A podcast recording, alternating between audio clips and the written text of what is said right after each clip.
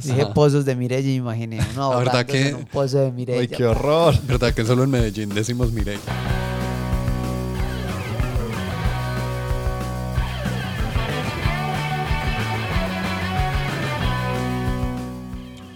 Hola a todos, bienvenidos al episodio número 63 del podcast de la mesa.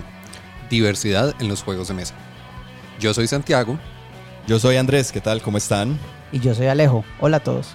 Eh, siempre cuando empieza Santi es con esa voz toda Es mi, voz, es, profesional. es mi voz de empezada. Hola a todos, ¿qué tal?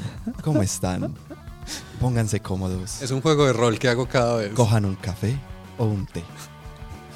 Mentira, Santi, muy bien, muy bien. Eso, Bien. Lo logré. Cada uno tiene una voz diferente en este podcast. De eso se trata, la diversidad en el podcast de la mesa. ¿cierto? Exacto, lo que Muy nuestros importante. oyentes no saben es que yo pregunto 10 veces antes de grabar eso, ¿cómo es que uno graba esto? Ajá. Solo lo hemos hecho 63 veces. Ajá. Entonces, eventualmente le cogeremos el, tiro. Es como Alejo que siempre me dice, ¿qué es lo que uno dice en el, en el intro? Y yo le digo, Alejo, lo mismo que hemos dicho 62 veces antes de este episodio. Pero bueno, está bien. Así es. Bueno, entonces este, este episodio sigue un tema muy suave que fue el pasado, ¿cierto? Ajá. Y muy poco pertinente en la realidad del mundo, que era La vida no es un juego. Si no lo han escuchado, escúchenlo. Es larguito, es pesado, pues pesado, es un contenido eh, Denso. complejo de, de- de escuchar, no porque hablemos de cosas difíciles de entender, en realidad creo que los conceptos y las cosas que dijimos no, no son difíciles de entender, pero es son lo que llaman por ahí pues píldoras difíciles de tragar, difíciles de tragar, ¿cierto? Como hay que hacer unos esfuerzos pues porque hay, hay veces pues cuando a uno le hablan de inestabilidad social y o política en su país, pues em, eh, eh, siempre hay como eh, recelos y, y va a, um, a suscitar un montón de, eh, ¿cómo se llama eso? De mm, Incomodidad. ¿o qué? incomodidades, pero también como de, de, de pasiones pues en la gente, ¿cierto? Sí, claro. Pasiones para, para alguno de, los, de los muchos lados que pueda tener esa, esa cosa, ¿cierto? ¿no? Y yo creo que algo que pasó en ese episodio y que seguro va a pasar en esto,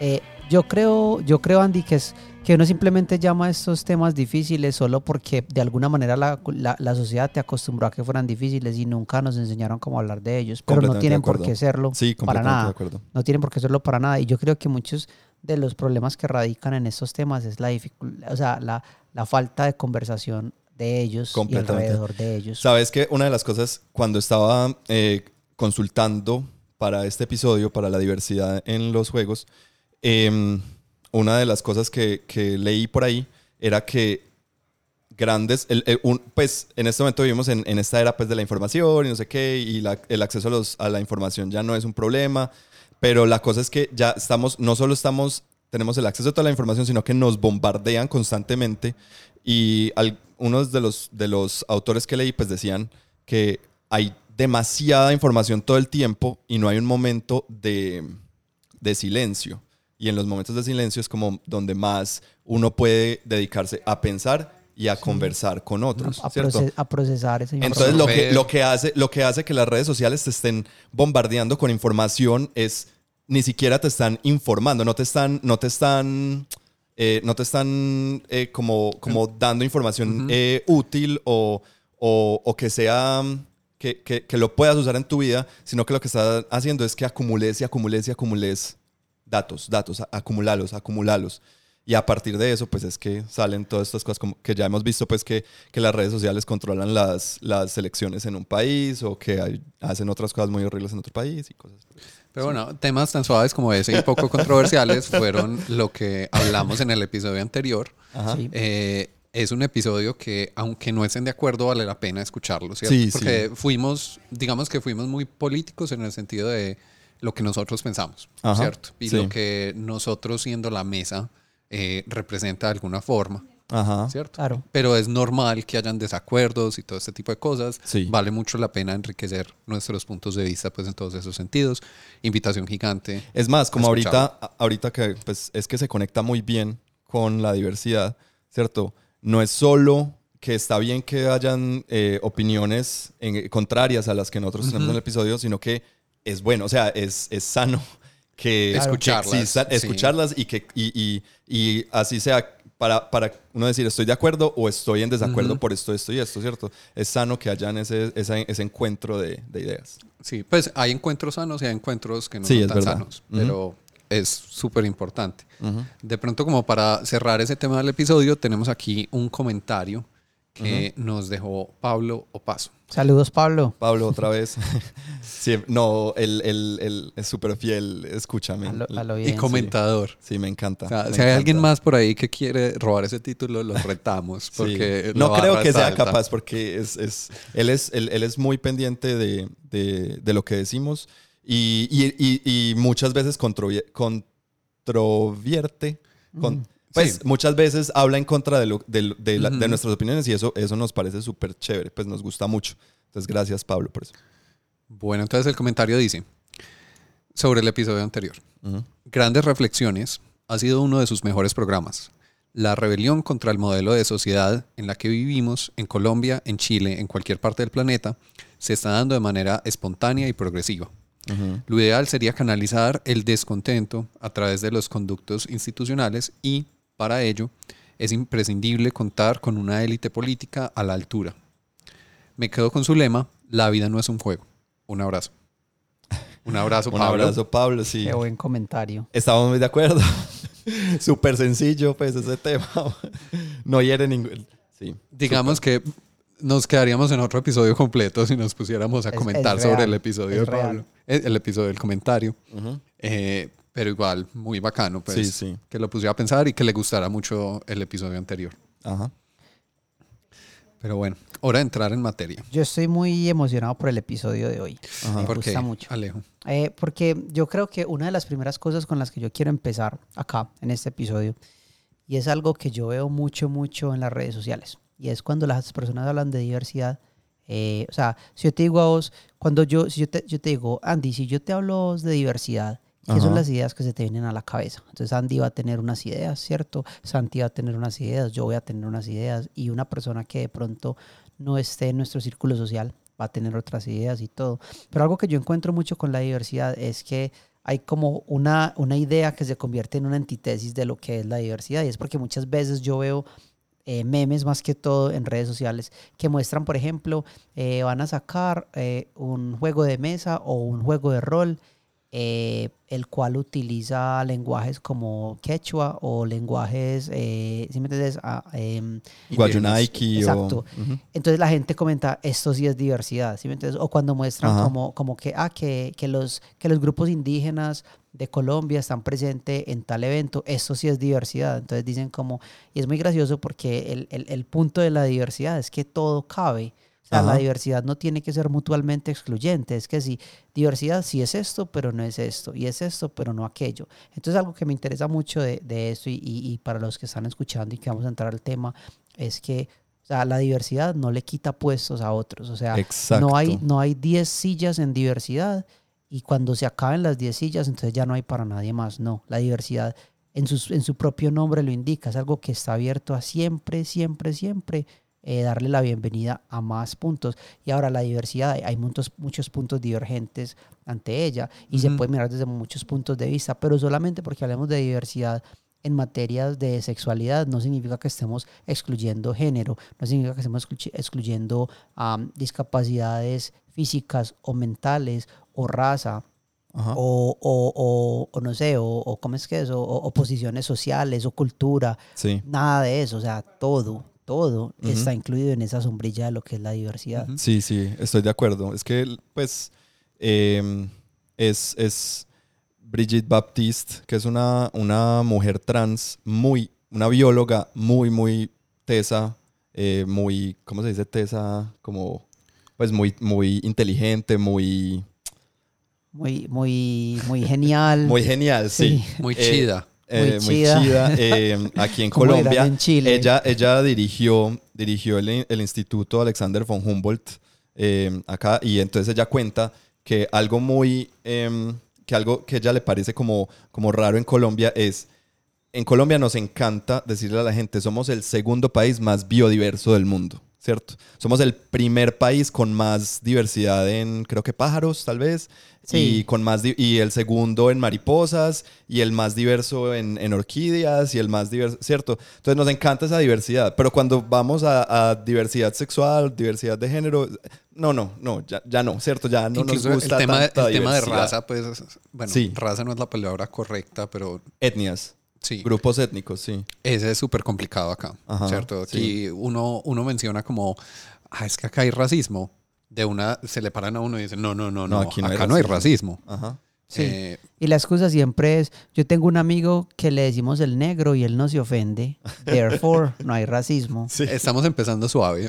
No, pero es que, o sea, si yo, si, si a mí me dieran como, no sé, 25 centavos por cada vez que he escuchado ese argumento, tendría por ahí 2 dólares y 50 centavos, porque lo he escuchado varias veces, por ahí Ajá. 10 veces. Hagan la cuenta, sí. Em, Pero, pero es real, yo escucho siempre eso. Y mira que funciona con todo. Yo no soy eh, homofóbico porque le hablé a una persona. porque tengo tres amigos Sí, gays. Exacto. Ajá. Entonces, eh, sí, no, eso Sí. no es. Bueno, eh, prometo que eventualmente habrá juegos en este episodio. Sí, sí, sí, no, ya, ya vamos para allá, sino que eh, pues hay que hacer una pequeña introducción. A lo que iba es, eh, lo que dice Brigitte, creo que apoya tu, tu, tu Sí, punto, claro. ¿cierto? Que es como, ¿por qué nos gusta ver la diversidad solo de un lado y no del otro, ¿cierto? Ujú. Eh, yo entiendo, o sea, uno entiende que hay, hay, hay ciertas partes donde la diversidad se vuelve muy difusa, ¿cierto? Y es muy difícil de, como de agarrar, ¿cierto? Y de, de, de, de poder coger ese tema.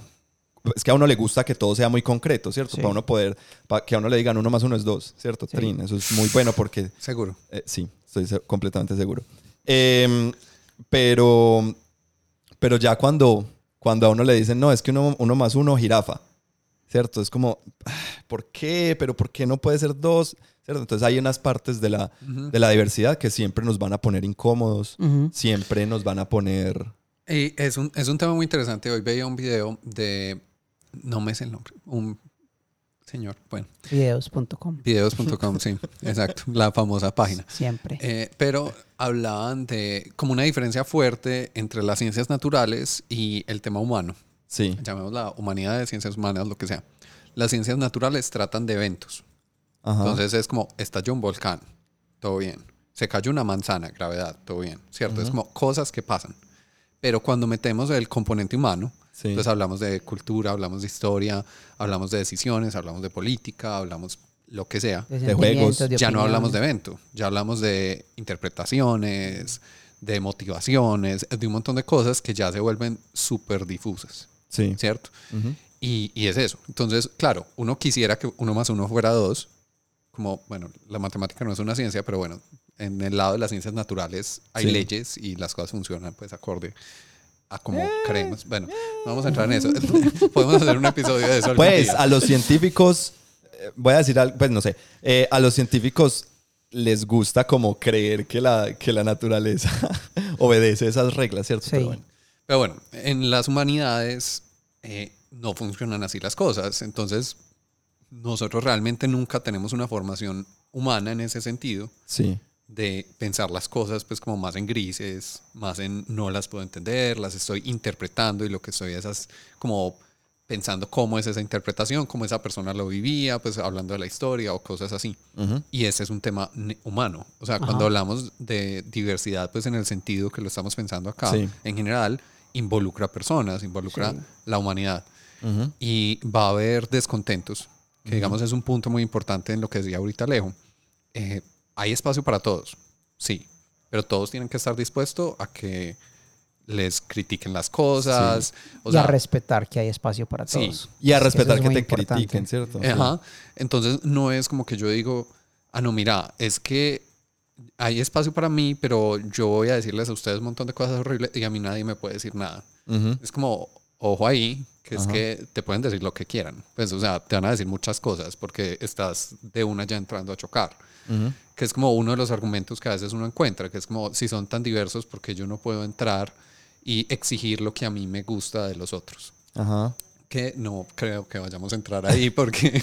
Eh, no, no necesariamente. No, pero yo creo que hay lo que hay que tener, en, o sea, entiendo y creo que el, el ejemplo que estás diciendo, pues es, lo vemos muy seguido hoy en día, ¿cierto? Ay, si son Sí. tan incluyentes, ¿Por qué yo no puedo Ser intolerante. entrar con mi racismo? Porque yo no puedo ser intolerante, ¿cierto? Exacto. Eh, y es lo que decía Alejo al principio, es que no se trata, no se trata de que te estamos sacando para que dejes de jugar, ¿cierto? Se trata es de, vos estás ahí, sabes que nosotros estamos encontrando este espaciecito por acá donde también vamos a jugar, pues si me entendés, si quieres seguir jugando a lo que vos estás jugando, a, a tu racismo, a, a tu intolerancia, eh, eventualmente yo creo que te vas a quedar jugando solo. Mm, pero pues eh, no porque nosotros queramos entrar, o, o no porque el espacio de la diversidad esté buscando, o mientras más, o sea, no porque queramos ir incluyendo más, em, más matices en, en todo esto, quiere decir que, que vamos a excluir otras, ¿cierto? Que eso es Sí, lo que mucha gente, pues hay, hay muchas personas que se sienten atacadas por la diversidad, ¿cierto? Porque, porque sienten que al, al aceptar la diversidad, entonces eh, van a perder cierta parte de su identidad, Sí, ¿cierto? claro. Como que su Tienen identidad, que sacrificar partes de Sí. su identidad. ¿cierto? Exacto. Como que hay mucha gente que construye su identidad en, en, en parecerse o ser muy, muy similar, o sea, estar muy similar a, a todo, ¿cierto? No, y es que hay muchas personas que tal vez, eh, hay, hay una cosa, incluso cuando yo era más joven pensaba mucho en esos términos y es que muchas veces vos te definís por las cosas que rechazás. Por Ujú. ejemplo, alguien te dice qué música te gusta y vos dices, no, más fácil te digo la que no me gusta. El es esta, vallenato. eso. Y en realidad no me estás diciendo mucho, ¿sí me Ajá. entiendes? Eh, entonces es eso, eso pasa mucho, que muchas veces eh, uno pues cae en eso de definirse por las cosas que rechaza. Sí. Am, y, y es como un proceso mucho más largo, es mucho más largo de encontrar tu propia identidad. Entonces, ¿qué pasa? Que si, que si, si aceptar la diversidad va en choque de algo que vos habías definido como tu identidad, pues va a haber un problema personal ahí ante eso, ¿sí me entiendes? Porque, Sí, es algo que uno tiene que pensar, tiene que resolver, Sí. tiene que Exacto.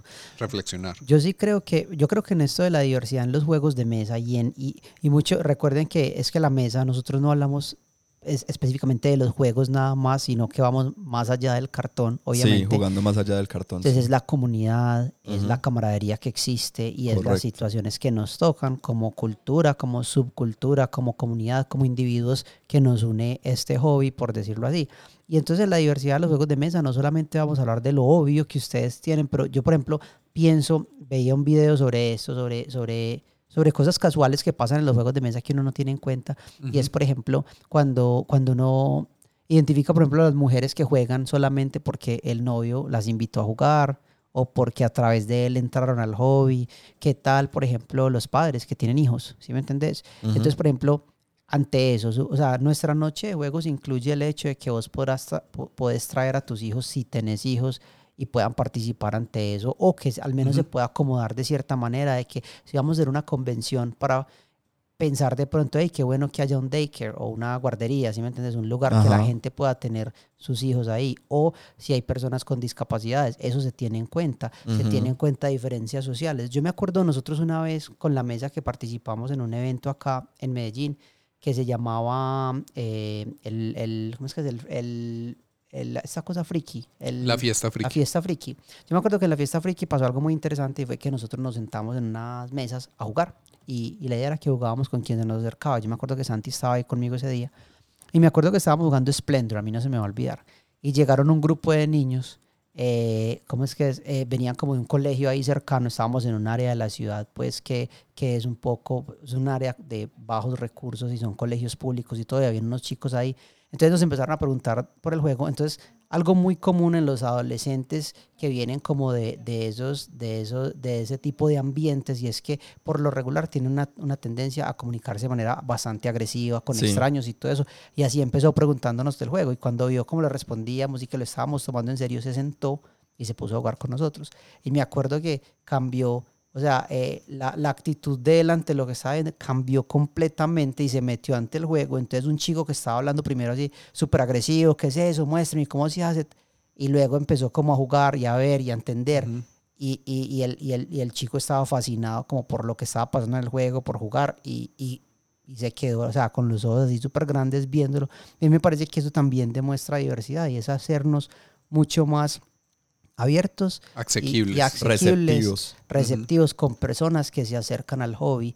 Yo, que son distintas a vos, ¿cierto? yo hace dos días llevé un juego y jugué con unos compañeros del trabajo que no habían jugado juegos de mesa. Y fue súper bacano porque lo primero que me dijeron cuando estábamos almorzando fue, hey, yo pensé que iba a ser más difícil. Y, por ejemplo, jugamos cuatro y yo quedé de último. Y dijeron, yo pensé que nos ibas a ganar. Y yo, no, ninguna de esas Ah, eran cuatro cosas". jugadores. Yo estaba pensando cuál es el juego cuatro. No, éramos- cuatro. éramos- Pues porque hay un juego que llama cuatro, cuatro, sí. sí. no éramos cuatro jugadores y ellos estaban súper, o sea, estaban súper pendientes de lo que yo hacía porque yo conozco muy bien el juego, estábamos jugando el principito y al final yo quedé último en puntos y, y- y se sorprendieron mucho y yo dije, es que eso de esa desigualdad, o sea, eso sucede en unos juegos, pero Sí. no en todos. Entonces, escoger el juego es muy importante también para participar en esa diversidad y, y esas son cosas que uno cree, ah, pero eso también es diversidad. Claro que lo es, claro, porque es otro idioma que ellos hablan, diferente al nuestro. Sí, Yo claro. ahí- Y, y estas comunidades tienen una tendencia a ser muy cerradas, que es lo que yo siempre digo. Nosotros siempre somos como nosotros y somos distintos. Y eso viene de un montón de cosas que las hablaremos más adelante. Pero eso, dale Santi. Yo pena. ahí tengo otra anécdota que me hiciste acordar, Alejo. Hace poquito empecé a trabajar, pues ustedes saben, pero bueno, en una fundación. Eh, y parte, digamos, no tiene que ver conmigo, pero hay muchos jóvenes y adolescentes que están allá y toda la cosa. Y en mi semana de inducción me pusieron pues como a ver todo lo que se hacía. Entonces yo tenía un rato libre y saqué un naipe de cartas. Y se me acercó un muchacho y me dijo, ay, ¿qué es eso? Yo como, ah, una baraja de cartas, un naipe. Ah, sí, yo he visto eso en una película. Y algo tan sencillo que uno da por hecho como un naipe de cartas, hay Sí, gente total. que nunca ha visto un naipe de cartas en persona.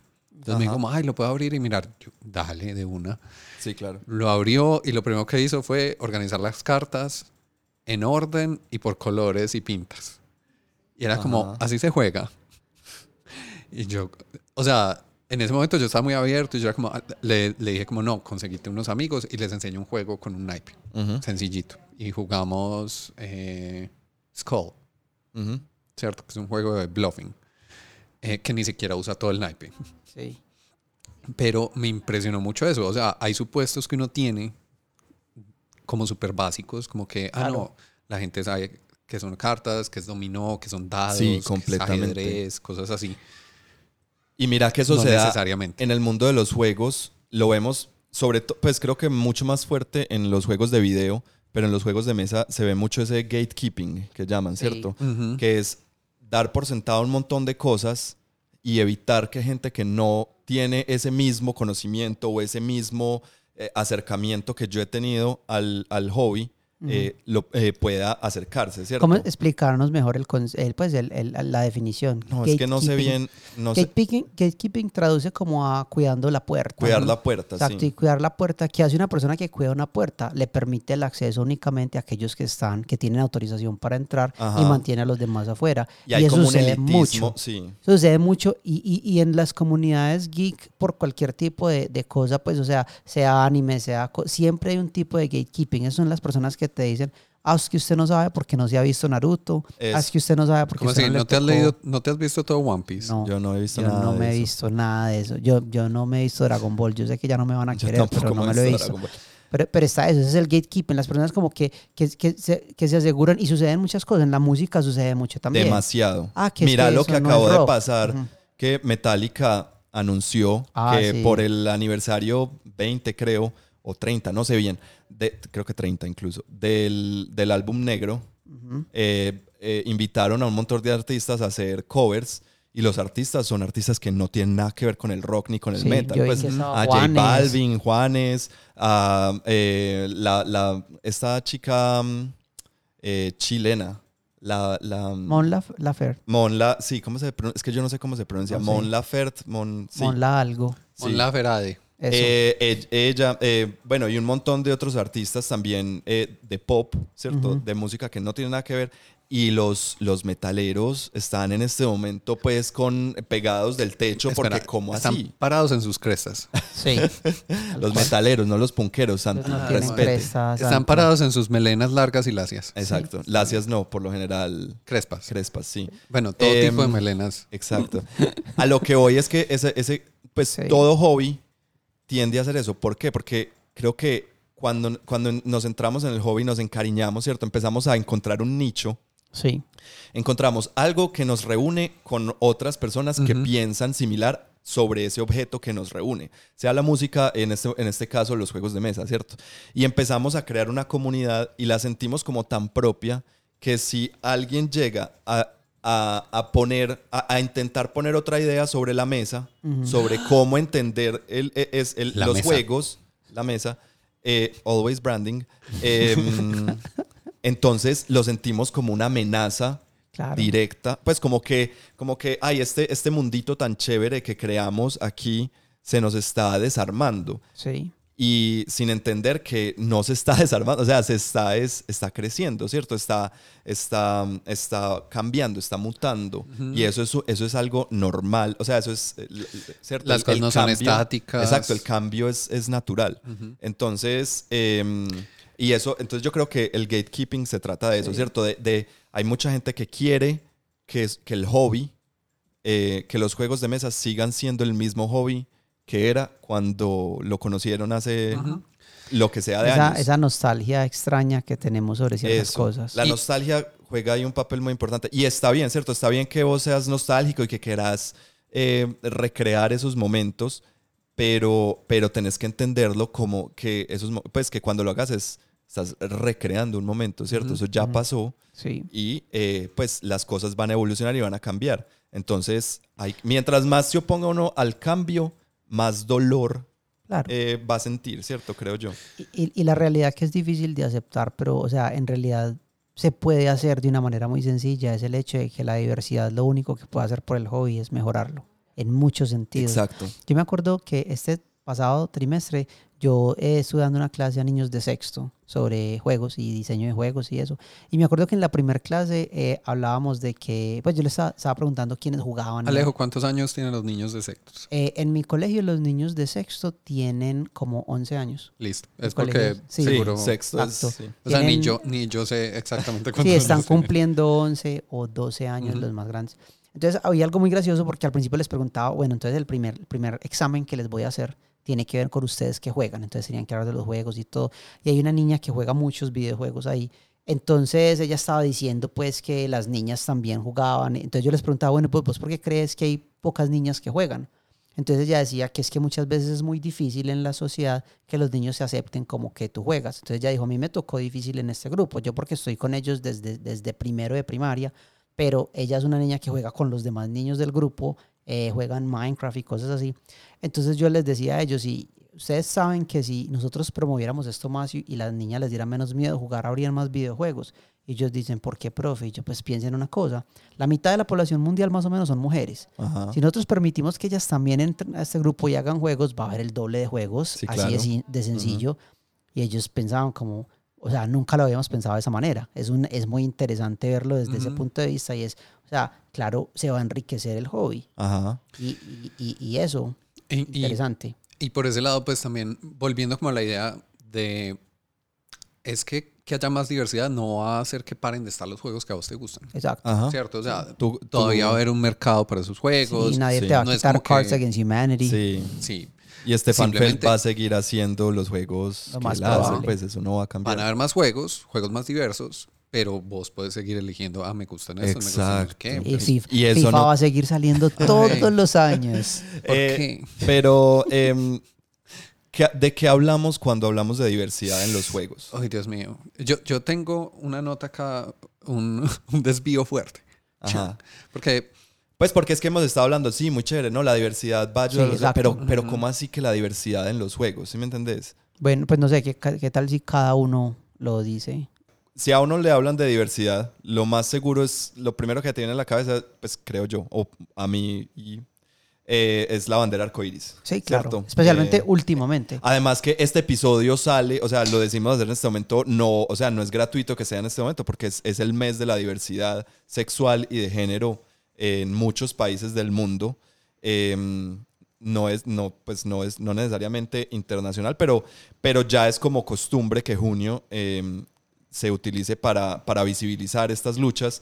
Em, entonces es muy normal que cuando hablemos de diversidad la gente diga, ah, entonces no, es que le van a meter el tema LGBT y Q más Ah. a los juegos. Que sí, eh, sí lo vamos a, sí, sí, ahorita sí quiero hablar un poco sobre el tema LGBT en los, en los juegos, pero para mí, cuando yo hablo o cuando, cuando, es, cuando yo propongo hablar de diversidad en los juegos, yo propongo hablar es de representación. Eso, esa es la ¿cierto? palabra. De representación y de representación de, mucha- de, de muchas comunidades. L- las comunidades LGBTIQ son algunas de estas, pero hay muchas comunidades que podemos hablar de diversidad en los juegos al hablar de estas comunidades, así no en, otras, en otros ámbitos no sea diversidad, ¿cierto? Me explico. Eh, las, las, las personas, eh, las, los- las personas negras, por lo general, no están, no son muy incluidas en, en- en- no son muy, re- muy bien representadas en el, en el mundo de los juegos de mesa. De manera que al yo hablar de las negritudes en los juegos de mesa, estoy hablando de diversidad en los juegos, ¿cierto? Las Sí. personas con discapacidades físicas suelen no estar representadas en los juegos. De manera que cuando yo hablo de diversidad, también estoy hablando de personas en silla de ruedas o, o que, eh, que tienen cierta discapacidad, la, la que, eh, que son ciegos, sordos, etcétera, ¿cierto? Lo que sea. El tema de enfermedades mentales. Enfermedades mentales. Que normalmente, o sea, el rey de eso es como Arkham y Sí. Cthulhu y siempre es como La locura. la locura. Sí. Es Ajá. como eh, eh, están en un asilo, están locos, todo es horrible. Sí, el tema del asilo mental es súper explotado en el mundo de los juegos de mesa. eh, y entonces, pues, eh, cuando invitamos a la, a, la, a la mesa, literal y figurativamente, a hablar a personas con enfermedades mentales y que nos digan cómo han sido mal representados y cómo les gustaría ser representados, ahí estamos hablando de diversidad también, ¿cierto? Entonces, eh, sí, sí vamos a hablar de, de, de diversidad arcoíris acá pero también vamos a hablar de otro tipo de diversidades, ¿cierto? Sí, claro. Y, y además tiene mucho que ver con, eh, o sea, nosotros a través de qué lente vemos las cosas. Porque es que yo, Ajá. o sea, yo, si vos mencionaste, por ejemplo, negritudes, ¿cierto? Nosotros hasta cierto punto nada más podemos hablar de eso. Porque Sí, nuestra, nuestra experiencia es completamente externa. Sí, y, y estamos muy... Pero yo sí, eso me gusta mucho la palabra que usaste, representación. Y para mí, cuando yo pienso en la diversidad en los juegos de mesa, pienso mucho en representación. Eh, lo que pasa es que mira que hay muchas palabras que se convierten en eufemismos y la gente ya como que voltea los ojos y dice, ay, ya vas a empezar con tú y la palabra. Por Ujú. ejemplo, en este caso, diversidad. Es, es- o sea, es imposible en este momento no relacionarla con lo que decías, con la, con la, con, con la Con la bandera com- arcoíris, Ujú. ¿cierto? Eh, y todo eso, obviamente, pues incluye muchas cosas más que vale la pena hablar. Para mí la diversidad es, es, es mucho eso, es como tener en cuenta que, que nuestra comunidad sea una comunidad que acoge a muchas personas con diferentes necesidades, eh, personas con diferentes gustos, personas con diferentes ah, objetivos en los juegos de mesa. Y por eso, supongamos una de las cosas que yo, yo casi siempre trato de tener en menta- mente, y ustedes saben que esto no me lo estoy inventando porque lo hago siempre que hablamos de un juego, yo siempre, a mí siempre me gusta decir como, este juego es bueno para jugar con personas que no sean eh, muy expertos en la materia, con personas Ujú. muy expertos. Este juego lo puedes jugar con tu familia, lo puedes jugar con tus hijos, lo puedes jugar con gente que nunca ha tocado un juego de mesa. A mí me gusta siempre mu- tener eso mucho en cuenta porque ah, fuera de acá, pues de, de, de la mesa, eh, mi contacto social con personas por fuera del hobby son gente casi, que casi nunca ha jugado juegos de mesa. Entonces yo siempre tengo muy en cuenta como qué puedo eh, traer a, a jugar que sea como una avenida de entrada a los juegos de mesa, que les pueda causar una curiosidad, que se sienta amigable y que los sorprenda, que al final me pregunten, ve, qué chévere, ¿qué más hay? Ajá. ¿Qué más hay ahí? Me parece muy interesante eso que hablas de, de un lente, ¿cierto? Y es Sí. como, como que yo normalmente vemos los juegos de mesa a través de un lente específico y cuando hablamos de diversidad es cambiar de lente, ¿cierto? ¿Alguien puede explicar eso de, de los lentes o de cómo, cómo, pues, como, es que esa es una metáfora para mí, pues, para mí fue compleja de, de entender al, al inicio, entonces, pues, no creo que seamos capaces de explicarlo muy fácil, pero si alguien tiene una manera como de... Todos miramos a Todos Santi. me miran, Dios mío, ser bien complicado. Em, Eso es como, para mí es como, tiene que ver, pues que Sa- Santi seguro lo explicará mejor, yo creo, pero para mí es como eh, contexto y punto de vista, ¿sí me entiendes? Ajá. Entonces, o sea, mira que una cosa que hablábamos hace un tiempo nosotros era sobre eh, la colonización en los juegos de mesa, ¿cierto? El colonialismo, perdón. Hablamos del colonialismo. Y que, y que, o sea, el colonialismo y como se repite tanto en juegos de mesa, pero que hay algunas alternativas que presentan el colonialismo desde otro punto de vista, sea como el postcolonialismo Sí. o otra manera como personas, eh, grupos culturales eh, y gentes son afectadas por él, pero analizándolo desde un punto de vista distinto, como en este juego Spirit Island creo que se llama, que hablamos sí. de unos espíritus.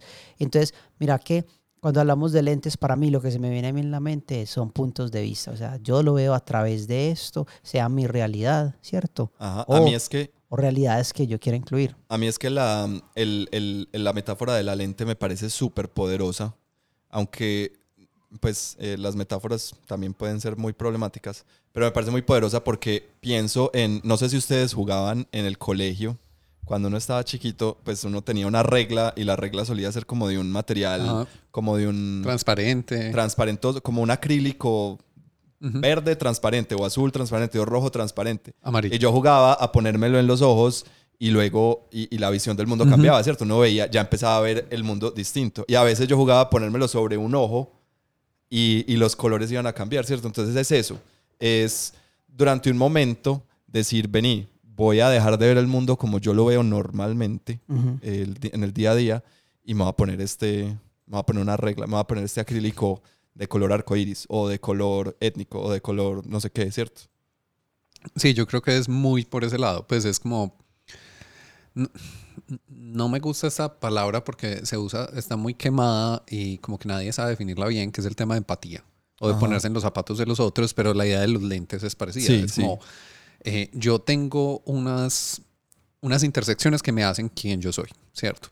Eh, yo, yo tengo esta edad, yo nací en esta época, yo vivo socioeconómicamente de esta forma, soy de esta etnia, eh, tengo esta orientación sexual, etc.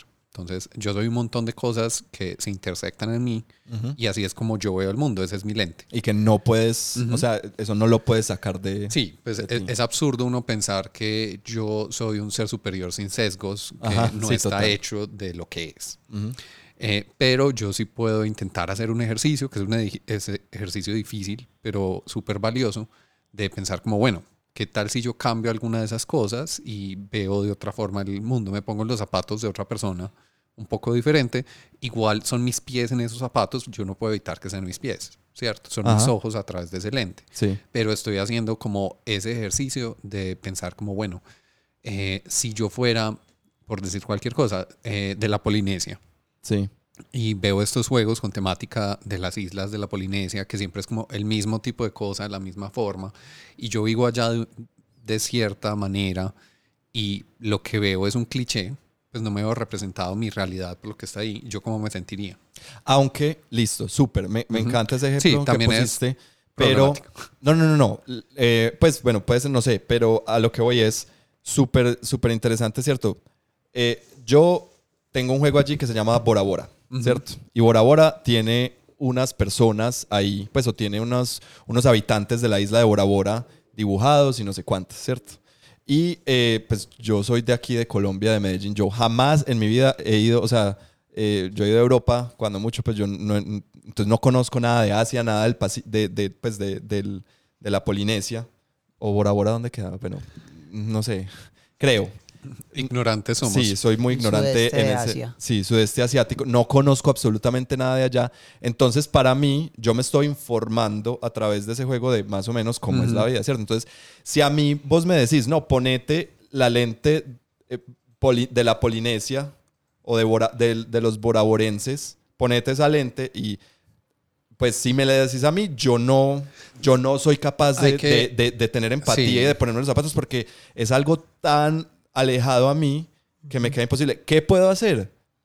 Me puedo decir, ah, voy a consultar qué han dicho ya las personas de Bora Bora acerca de este juego. Totalmente. O voy a buscar un amigo, si tengo a alguien cercano, algún contacto que sea de allá y le digo, hey, quiero, quiero ponerme esta lente, Ujú. o sea, quiero de pronto mirar este juego a través, o sea, entenderlo como vos lo entenderías. Contame, vení, sentémonos y juguémoslo y contame vos cómo, cómo lo experimentas, porque segu- con seguridad lo va a experimentar de manera distinta, ¿cierto? Yo creo que un juego como Andean Abyss, el juego que ya hemos hablado mucho Sí. sobre el conflicto interno colombiano, ¿cierto? Andean Abyss, un juego de GMT de esos juegos de guerra eh, pesados, difíciles, ¿cierto? Como Twilight Struggle, es- se basa en el conflicto interno colombiano, muy, que también lo mencionamos en el episodio anterior. Eh, yo creo que es, eh, es muy distinto eh, si lo juegan colombianos a si lo juega alguien en Bora Bora, ¿cierto? Y alguien en Bora Bora, para entender el lente colombiano, pues creo que les tocaría leer de la historia de Colombia o tener a alguien ahí que, los, que les pueda guiar ese, ese, ese camino. Volviendo a esa idea de empatía, y creo que te fuiste. Yo, yo iba a dar un ejemplo para, peor, pero parecido. Que era, eh, pues mira, uno no entiende cómo sería para alguien de Bora Bora ver ese juego, ¿cierto? Sí, Pero uno se entiende cómo es ver el juego de Narcos para alguien de Medellín, sí, completamente. ¿cierto? Y es como de pronto no, o sea, no para todo el mundo de Medellín es igual. Eh, lo mismo va a pasar en ese caso, pero uno sabe que va a haber sentimientos porque están tocando algo que es cercano a ti, Ajá. ¿cierto? Lo mismo también, pues hay unos juegos muy delicados que tengo la impresión que son bien hechos, pero no sabría. Por ejemplo, este de eh, The Underground Railroad, Ah, sí. ¿cierto? Que es como todo este tema de tráfico de esclavos en Estados Unidos y los que se escapaban, que tenían como unas rutas eh, como Sí. secretas para ir al Para ir norte. al norte, a ser Eh, libres. y es sí. un juego operativo y ese tipo de cosas. eh, y tiene personajes históricos. Tengo la impresión que he leído que es un juego que hace muy bien, pues como el mostrar lo que era ese momento y el poner el lente o poner el- la luz sobre los protagonistas adecuados, Ajá. ¿cierto? Eh, pero es un tema que uno sabe que si uno va a diseñar para eso, tiene que hacerlo con pinzas, o sea, tiene que hacerlo muy bien hecho.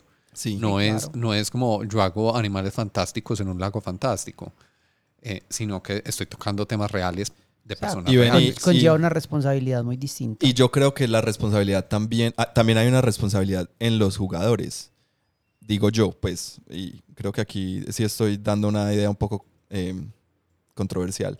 Y es yo como jugador, al, al jugar un, un juego con, con una temática tan real y tan compleja como la, la, la trata y, el, y, y el, el tráfico de esclavos en Estados Unidos durante la, la guerra civil gringa, eh, yo creo que yo como jugador tengo también una responsabilidad de ya me metí a jugar esto de este tema tan complejo, creo que debo aprender un poquito, pues creo que me debo informar sobre un poco sobre esto que estoy haciendo, ya sea parándole bolas al flavor text que traen las cartas, leyendo la información que traiga el libro de reglas, pues creo que debo ser un poquito más activo. Creo que es muy diferente jugar, hace, jugar al Señor de los Anillos, ¿cierto? O jugar a, a cualquier juego de Arkham Horror, pues en últimas eso es, eso es ficción, pero algo que se trata o que, o que tiene una temática tan, tan, tan real.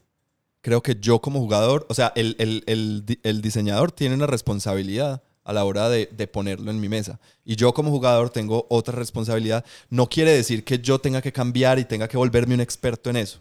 Pero el juego me está proponiendo algo, ¿cierto? Me está, me está poniendo algo en la conversación. Los juegos, ¿cierto? Ahí eh, lo hemos dicho mil veces, el juego, el juego no está en las reglas, el, el juego está en lo que genera alrededor de nosotros, ¿cierto? Claro. Entonces, si yo lo que quiero es jugar un juego de, eh, pues, estratégico y no preocuparme de eso, entonces más bien busco como una manera de, de jugar eh, eh, eso en, en- en- de, de drago- pues con dragones y magos, ¿cierto?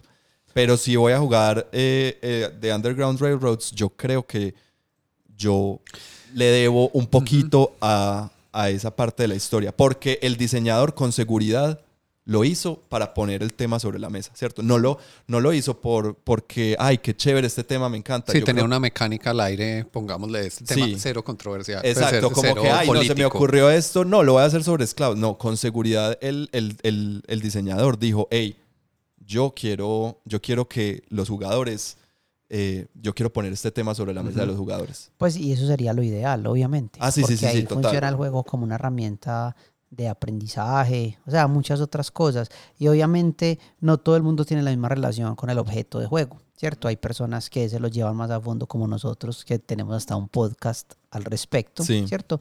Pero también obviamente van a haber personas que lo miran más como un juego, no más, con una temática, ¿cierto? Ajá. Lo ideal, yo estoy de acuerdo con vos en eso. Obviamente, eh, pues yo no le diría a la gente como, pues, deberían hacerlo así porque al mismo tiempo... No, no, que- no. Obvio, pero es una opinión que comparto y es una opinión. Es Sí. algo que la comparto, pero la veo como una opinión muy, muy personal. Y yo lo que digo es, ve, o sea, la, la verdad, ni siquiera necesitas leer todo ese flavor text y toda la información del libro de reglas para, para que jugues el juego y lo disfrutes. Probablemente no. Pero, pero sí, pegale una, o sea, así no sea una leída, pegale una pensada a lo que acabaste de jugar, ¿cierto? Claro, O sea, pegale, eh, acabaste de ver unas imágenes en las cartas que te salieron, acabaste de ver un tablero que cambió de estado desde el principio hasta el final, que te contó, cuando ya hemos hablado de la, de la ludonarrativa, ¿cierto? El juego mismo, la manera de jugar y las mecánicas hacen que se cuente una historia, así no haya una historia pues eh, per se, ¿cierto? Pero sí hay como, ah, yo empecé de esta manera, después logré hacer esto. Emerge, es emergente Eso la es historia. emergente. Y después logré hacer aquello otro, ¿cierto? ¿Qué ser? O sea, es como cuando uno, mm, pues, de pronto una, cuando uno ve una película, hay películas, bueno, que uno, que uno se ve, ¿cierto? Si yo me veo, no sé, Depredador, como que yo la veo para, para pasar bueno y ya. Uh, depende.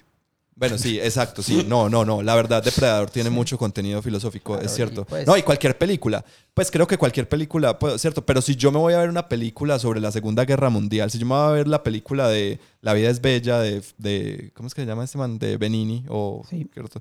Em, que creo que es muy famosa, pues, y mucha gente la, la- la reconocerá.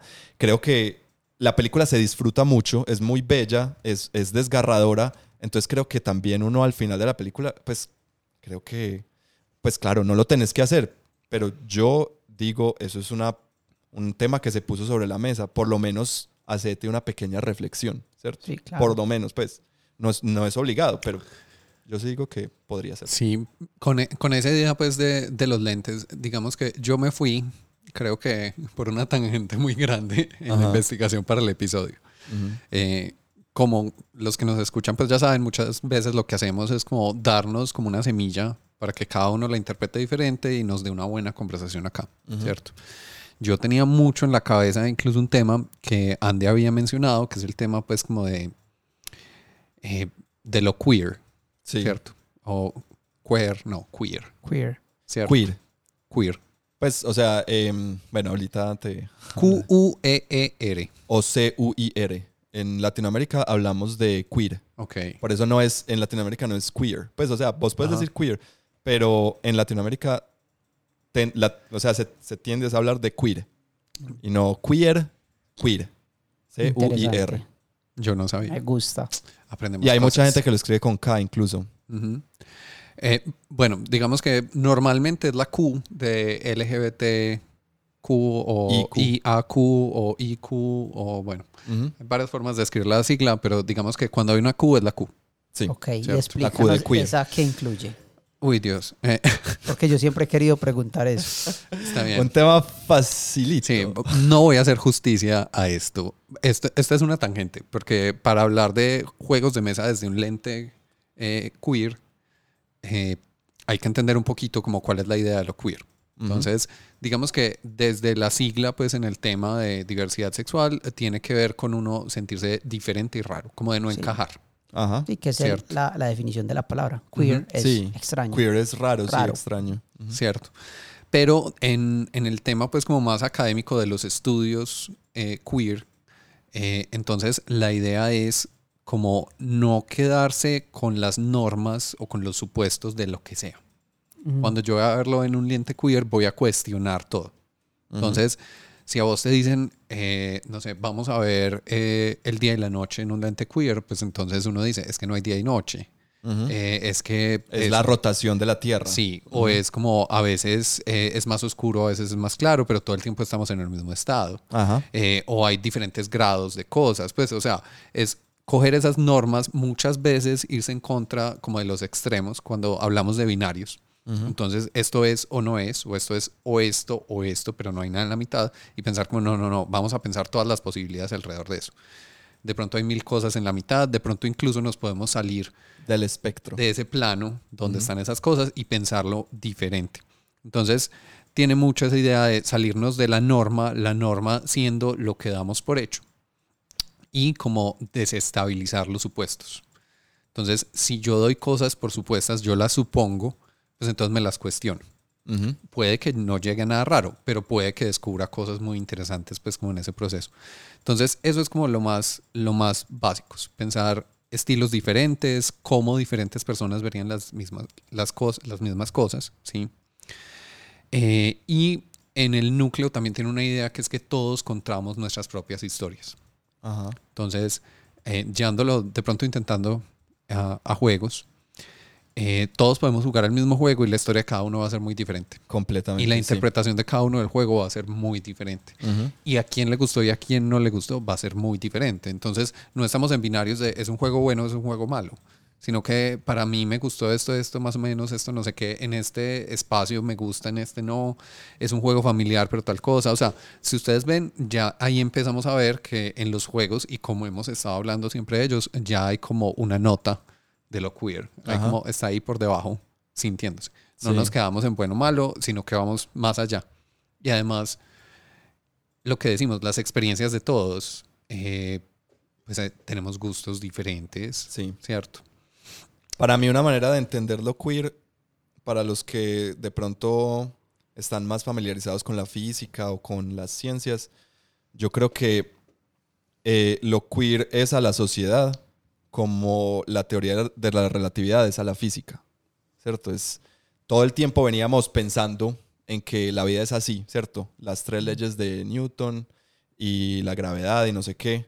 Y llega este man de Einstein un día y dice, hey, ¿sabes qué? Eso no es así. Y es como, ¿cómo que no es así? Si ya tenemos un montón de cosas, Es así, pero depende. es, es- es no sé cuántas, mira que los planetas se mueven así. Y él dice, eh, eh, pues mira, mira, te lo explico de esta otra manera. Y tocó revaluar todo, ¿sí me entiendes? Ujú. Tocó, o sea, cuando, cuando salió la teoría eh, general, la teoría de la relatividad, la teoría general de la relatividad, tocó revaluar toda la física. ¿Cierto? Tocó, porque tocó decir, pues, ¿qué pasa? Que la teoría de la relatividad, sí, logró explicar, lo- logró explicar y dar los mismos resultados para lo que ya conocíamos. Pero además de eso, logra explicar las cosas que todavía no se conocían y no, y nos, y no entendíamos todavía el, el funcionamiento. Entonces, para mí, la teoría queer es eso: es, es una teoría que, mm, o es un lente que te, que te dice, hey, por, por medio de este lente vas a poder seguir entendiendo la, tu vida, pero te va a dejar entender todos estos pedacitos que no, no comprendías del todo, ¿cierto? Y te pone a cuestionar. Sí, y te Cierto. pone a cuestionar, exacto. Entonces, eso es súper importante porque, bueno, esto, esto va a sonar muy político.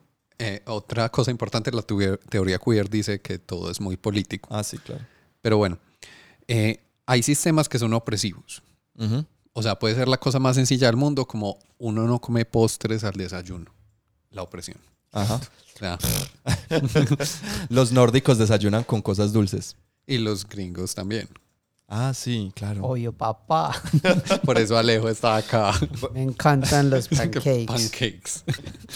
Pero entonces, para nosotros, y digamos, por ejemplo, los ingleses, que también son desayunos como muy salados, pues Ajá. en ese sentido, eso es una norma, es un sistema, entonces vamos a cuestionarlo. Sí. Y aunque sea algo normal, algo, al- algo normalizado, pues entonces veamos qué más hay. Pues no nos quedemos en las casillas en que nos ponen, veamos qué más hay. Ah, de pronto usted sale, mete el piecito en el agua y eso no es para usted, no hay problema, Sí, tranquilo. ¿cierto? Pues No, usted nadie puede seguir obligando. comiendo los postres de Space. Sí, Pero- pues la arepa no la van a dejar de vender. Sí, pero tenga en cuenta que los demás están haciendo lo mismo y de pronto alguien mete el pie y le gustó el agua, ¿cierto? Y se tiró y uno dice como, ¿cómo hizo? Esa agua está congelada. Ah mi hijo, así es Ajá. la cosa. Entonces, eso está como muy en el fondo. Entonces, no solamente se trata de el tema LGBT, eh, QIA más, sino que se trata en general de, de esas normas y de no quedarse con lo que ya damos por hecho. Ahora, eso en juegos de mesa, ¿qué? Eso, a eso iba yo. Que ¿Eso qué tiene que ver con los juegos de mesa? muchas veces los juegos de mesa toman sistemas muy complejos, o sea, como cuestiones muy fuertes, muy complejas, o sea, puede ser Lo, que, decíamos, el... Andean Abyss, por ejemplo, Sí. o Freedom de Underground Railroad, Sí. que es este de los esclavos. Ajá. Eh, toman una cosa muy fuerte que tiene un contexto gigante y lo simplifican, Ajá. ¿cierto? Sí, los juegos son una simplificación Ujú. de la Entonces, vida. la teoría queer dice, pues, pues el ente queer va a decir parte de lo que ahorita estamos hablando. Pues e- eso son juegos, no podemos evitarlo, pero detrás de eso hay mucho más hay que mirar qué más hay, Ajá. ¿cierto? Porque los juegos son simplificaciones. Sí, claro. Hay un tema súper interesante que es entre juegos de rol y juegos de mesa. Sí. Los juegos de rol es mucho más fácil yo como que mirarlos desde un lente queer, porque son mucho más libres. Claro. Yo puedo coger mi personaje, yo puedo interpretar mi personaje como yo quiero interpretarlo, yo puedo eh, transgredir cosas que son normales en el mundo del juego a través de mi personaje. Ajá. Y vamos a estar constantemente interpretando las reglas del juego y haciendo cambios y cosas por el estilo. En juegos de mesa eh, hay un tema que vi pues como investigando para el episodio que decían que es que tiene que estar desde el sistema, desde el diseño del juego, la parte queer. Ok. Porque es mucho más restrictivo, ¿cierto? Yo estoy Sí. siguiendo unas reglas que van contra, bueno, no vamos a entrar en eso, va un poquito en contra de la idea de lo Sí, queer.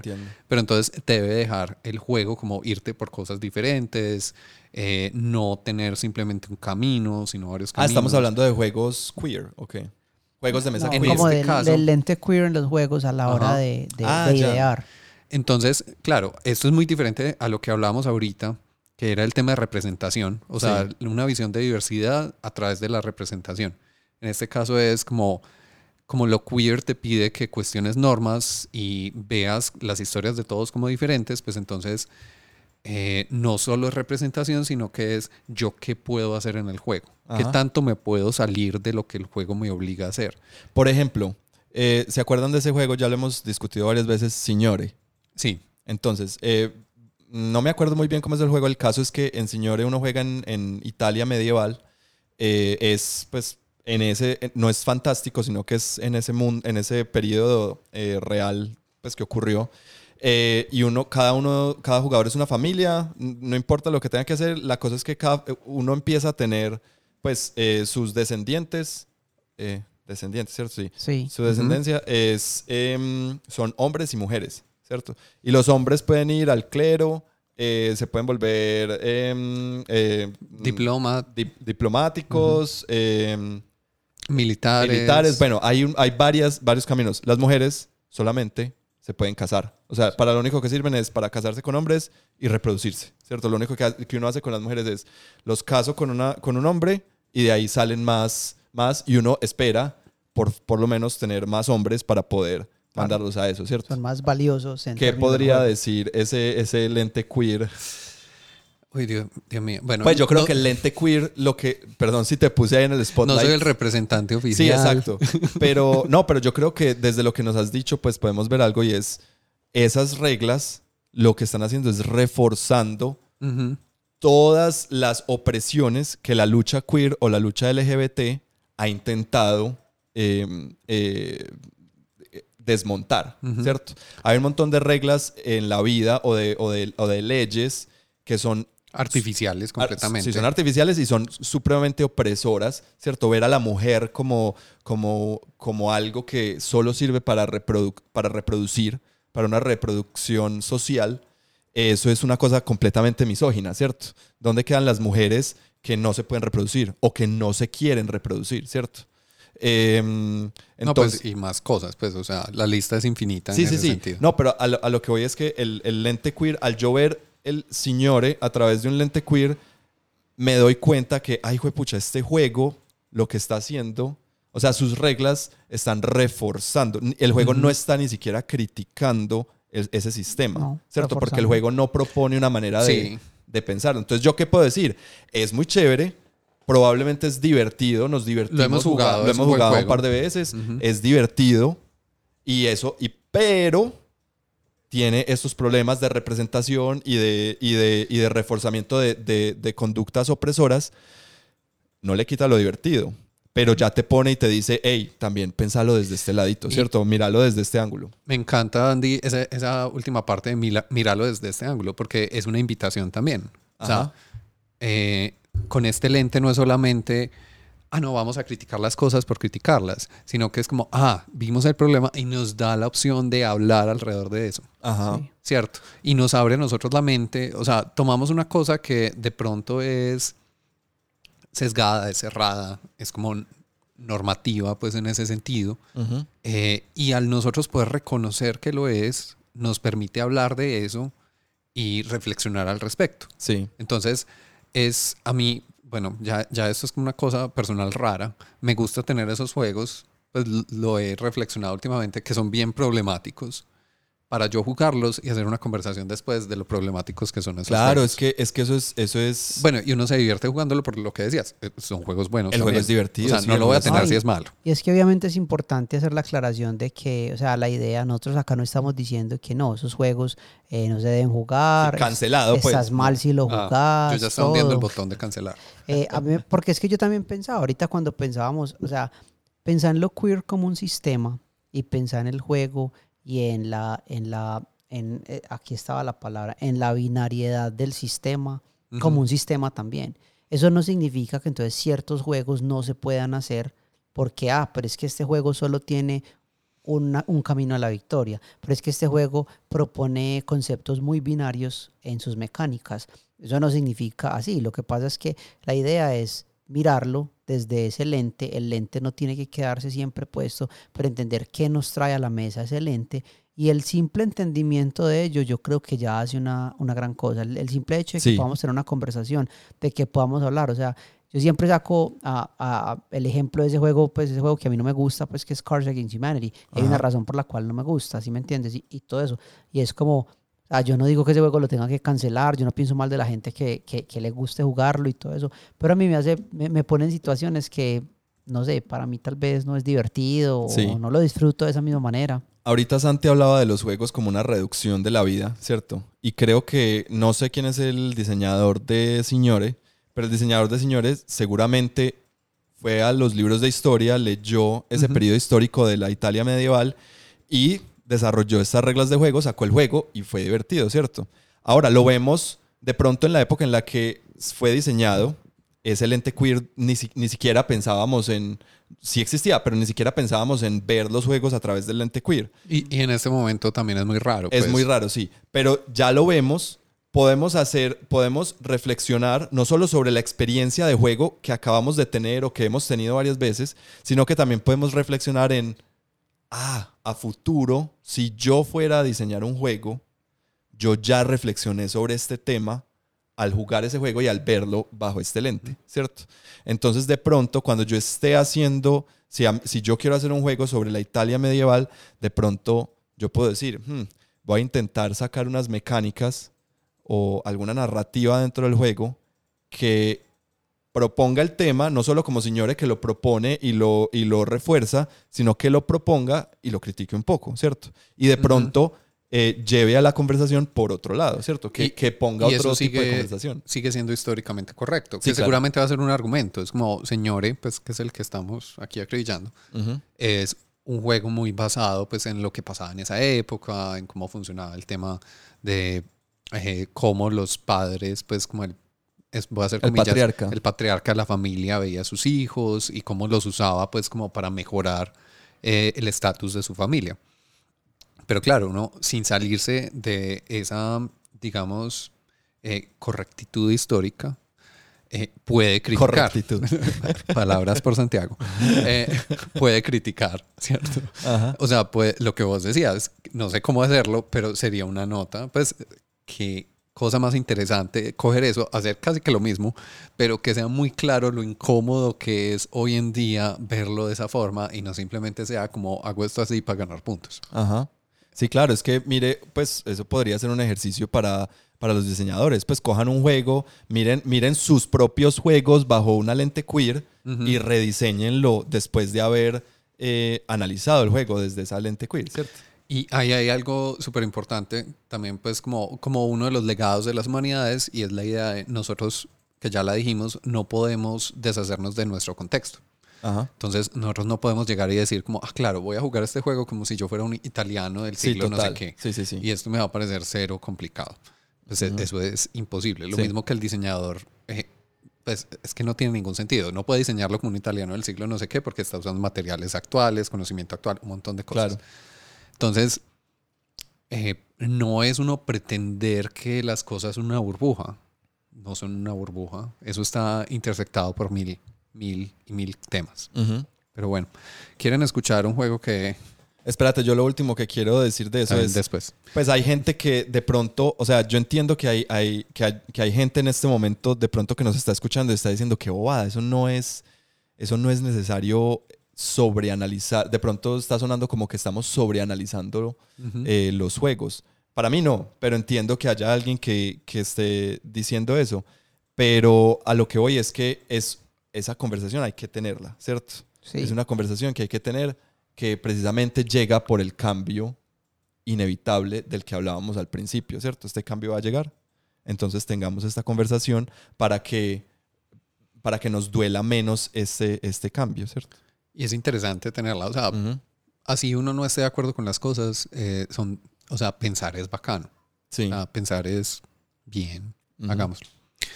Bueno, tengo aquí, en lo que estuve leyendo, salió uno que otro jueguito Sí. raro, así como para no perder la costumbre.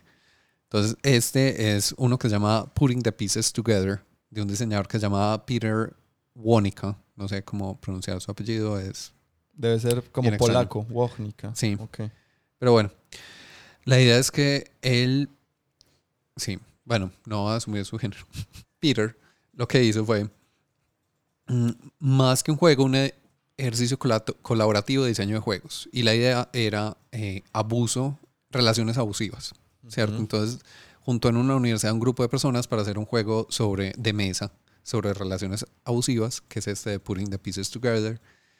Y a través de esa simplificación que uno tiene que hacer como en el ejercicio de diseño, entender el fenómeno del que estaban pasando. Y además no eran cualquier tipo de relaciones abusivas, sino que era enfocado pues como en eh, gente que hace parte de minorías, especialmente LGBTI más. Ujú.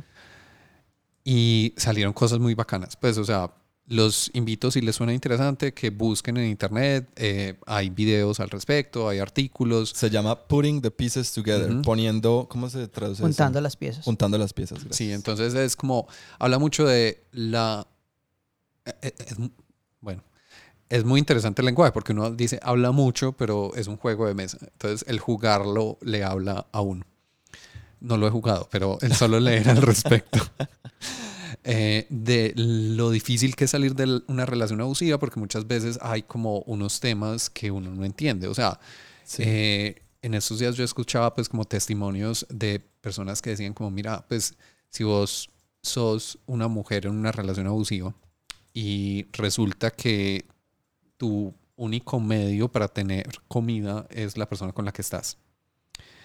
Eh, eso cambia mucho la balanza de si me salgo o no me salgo. Pues Sí, es muy claro. fácil uno decir Sí, como, sí, claro. como, ay, denuncia y sálgase. Claro. Pero si esa es mi única seguridad en la vida y si yo me salgo, quedo en la calle, puedo hacer algo al respecto. Y yo creo que ese punto es muy importante porque creo que ayuda a entender a las personas que tal vez lo vean, como decía Andy antes, cuál es el propósito, es leer mucho en él. Y es que ahí está la importancia del contexto y la, la importancia de un lente de ver las cosas. Es que es que es lo que yo digo, eh, o sea, yo, yo, yo, a mí me encanta usar este ejemplo, es decir, o sea, solo por el hecho de que yo soy un hombre significa que el set de, eh, o sea, la lista de dificultades o de preocupaciones con las que yo lidio cada día es diferente y no importa qué tan abierta esté mi mente, qué tan consciente estoy, no importa hasta qué punto llegue, yo nunca salgo de mi casa preocupado de que me vayan a violar o a manosear Ujú. en un bus o en el, o sea, no importa, eso para mí nunca será, o, bueno, pues no ha sido nunca en mi vida una preocupación real. Sí. ¿sí me entendés? Entonces el hecho de que yo ni siquiera pienso en eso cambia un montón mi manera Sí, de ver el mundo. Y lo que dice Santi es real. Nosotros, o sea, ¿cuántos no nos han hablado de, de, de- de relaciones abusivas, de personas que siguen con esa persona y uno no sabe por qué? ¿Por qué? Uno dice, es que es- Sí, ya. has- hasta Pero cosas más está. sencillas, pues que digamos que este era temas muy fuertes de abuso, Sí. pero incluso cuando uno, pues el cliché de la relación tóxica. Sí. Es como uno no entiende, uno, uno no está ahí, uno no está en las mismas circunstancias. Pues no es Pero a través de entonces- ese lente. Mira, lo importante, pues ahorita eh, mencionabas que la empatía pues es un tema bien difícil, pues o sea, la verdad hasta, hasta un poco eh, eh, utópico decir, ay, Ujú. sí, yo me voy a poner en los zapatos de no sé quién y voy a entender, ¿cierto? Eh, eso es, y vos lo decías, yo no salgo con esa preocupación. Claro. Pero entonces por eso es tan importante al, al, al, al sentarme a jugar, Ujú. Invitar a la conversación y ojalá de personas que tengan otra, otra, otra perspectiva del mundo a la que yo tengo, ¿cierto? Mira que Signore, la que nos hizo el comentario fue una amiga con la que estábamos jugando. Sí, ¿Cierto? Nosotros, yo no sé, o bueno, no sé ustedes, para mí yo estaba jugando un juego. Pues yo estaba jugando normal y lo seguí jugando. Cuando de pronto ella, ella que estaba jugando dice, hey, pero ¿cómo así? O sea, Qué juego tan horrible. ¿qué juego tal? Yo, las mujeres solo se pueden casar y los hombres pueden hacer un montón de cosas.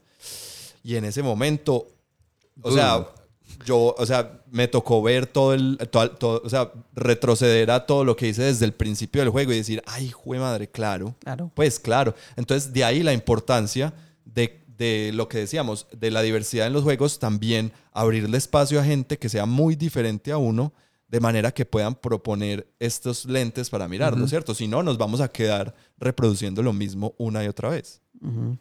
Y, y, y entonces uno puede decir muy fácilmente, sí, pero pues es que es un juego, ¿sí me entendés? Sí, pero es que ponete a pensar también una cosa, es que son realidades distintas.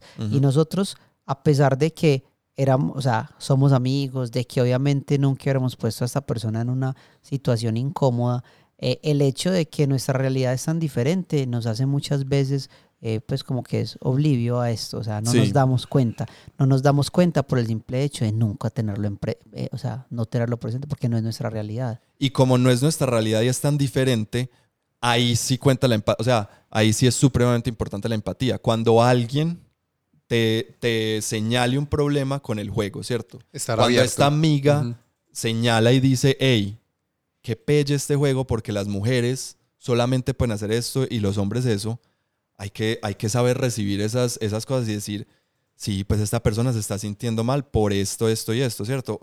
Qué bueno, o sea, sentémonos y contame, contame qué parte de tu experiencia de la vida hace que no puedas disfrutar o que, o que, o que mires este juego con unos ojos, pues con un, con- de una manera completamente distinta a la que yo lo estoy Claro, viendo. es que, ponete a pensar una cosa, o, o sea, vos Ahí sí la empatía es... ¿Vos obligarías a una persona que te importa a pasar una experiencia incómoda solo porque, pues, es que es lo que estamos haciendo en este momento? Sí, no, pues, no, no. como, o sea, uno no le hace eso a la gente que a uno le importa. Sí, no. Sea, si, si yo, yo no te voy a hacer comerte algo que vos no comes o, o- pasar por una experiencia que para vos no es placentera, si se supone que estamos jugando, ¿sí me entendés? Ay. Si se supone que estamos pasando ese momento. Y no solo que te importe, pues, o sea, si alguien ya hizo esta crítica, por ejemplo, en este momento estamos criticando Signore.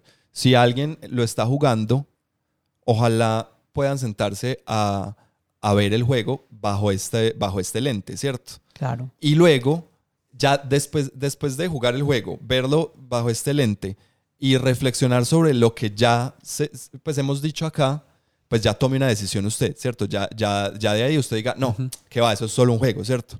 O, o de pronto diga, ah, no, sí, aquí sí hay algo problemático con esto, ¿cierto? Pero, pero no, no se cierre a la conversación, no diga, no, es que esto es solo un juego, no, esto no hay que, no hay que conversarlo, ¿cierto? Sí, eh, digamos para...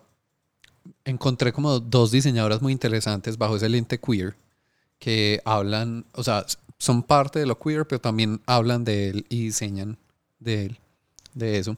Eh, una ya la hemos mencionado pues anteriormente, que es Avery Alder, que ¿Cuándo la The mencionamos? Quiet Year, Ah, The Quiet Monster Year. Hearts. Sí. Monster Hearts, exacto. El- en el juego de extraños, en el episodio de extraños, excéntricos y peculiares, uno o Uno, dos, yo creo que uno. o creo dos. que el primero, eh, hablamos de ella. Sí, pues jugamos un juego de ella. Yo cre- creo que no hablamos mucho de Ah, ella sí, pues sí, en sí. ese momento, pero ella es una diseñadora trans Ok. y eh, digamos que en su filosofía de diseño le gustan mucho los juegos de rol porque son transparentes, son replicables y son hackeables. Ujú. Entonces como que empezó a diseñar juegos de rol por eso, pues como que uno juega calabozos y dragones y dice, pues yo podría hacer como esto, ¿no? Ajá. Eh, y uno no es como un videojuego que uno no sabe qué pasa debajo y necesita mucho más como conocimiento experto de programación y ese tipo de cosas, que no es imposible, pero es una barrera. En este caso, pues uno ve las cosas. Entonces ella se metió y le gusta contar como historias que son fundamentalmente diferentes eh, y que uno es el que las está construyendo, ¿cierto? Eh, y tiene pues como dos grandes ejemplos. Uno fue The Quiet Year, el que mencionamos pues en, en Extraños, Excéntricos y Peculiares, Sí. que la idea pues muy en general es como estamos eh, jugando un juego de rol y haciendo un mapa mientras tanto, ¿cierto?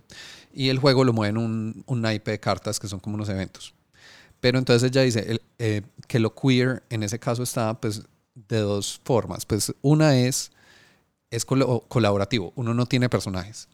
Yo no soy esta persona en la comunidad del juego Ajá. sino que eh, somos la comunidad y yo muevo cosas, muevo fuerzas, muevo no sé qué, y eso va muy en contra de las normas usuales de un juego de rol clásico. Sí. Pues juega como con la identidad Que uno tiene en el juego. Y con las ideologías y... Si Ajá. no le interesan las voces individuales, ¿cierto?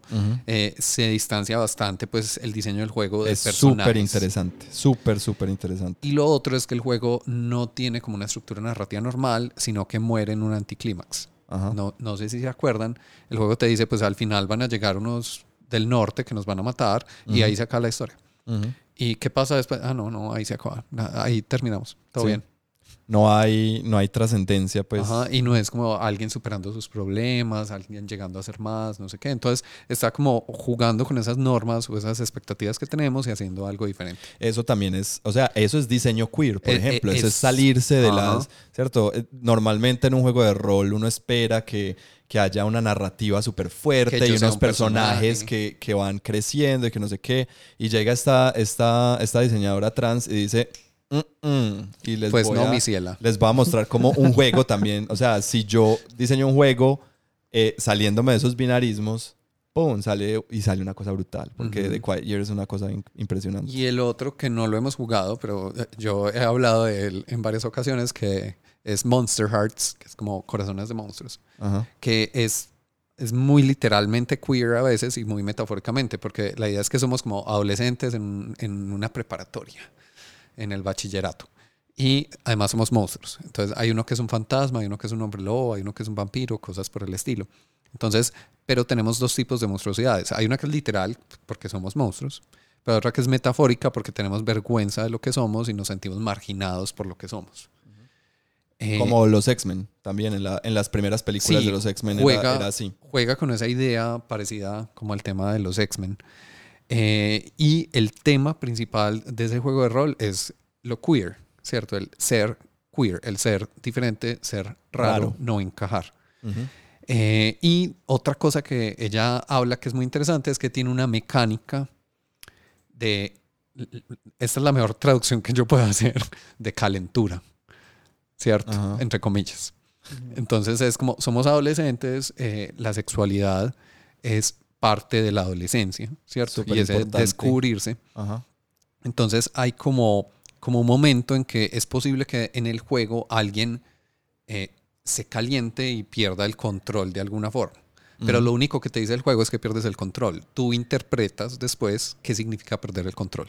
Entonces, no es que te van a poner en situaciones donde no hay consentimiento, cosas por el estilo, te van a decir como te calentaste tanto que ya no tenés control, contanos eso qué significa para tu personaje en ese momento Ujú. y te damos a vos esto, pero te estamos poniendo en una situación fuera de lo normal, una situación transgresiva, pues de alguna forma, muy diferente a lo que normalmente los juegos tocan, porque incluso los juegos, bueno, hay un extremo pues que son juegos como muy experimentales, pero los juegos clásicos no se meten nunca con estos temas. Ujú. Ese es como parte del diseño pues que ella hace, que me, me parece muy interesante. Muy chévere. Bueno, la otra diseñadora que miré es una chica que se llama Kat Jones. eh, y ella no hace juegos de rol, sino LARPs, Live Action Ay. RPGs. ¿Qué es live action RPG? Eh, Alejo, ¿qué es live action RPG? Sí, Alejo, eso. Eh, no, live action RPGs simplemente son, o sea, son juegos de rol, ¿cierto? Role playing games.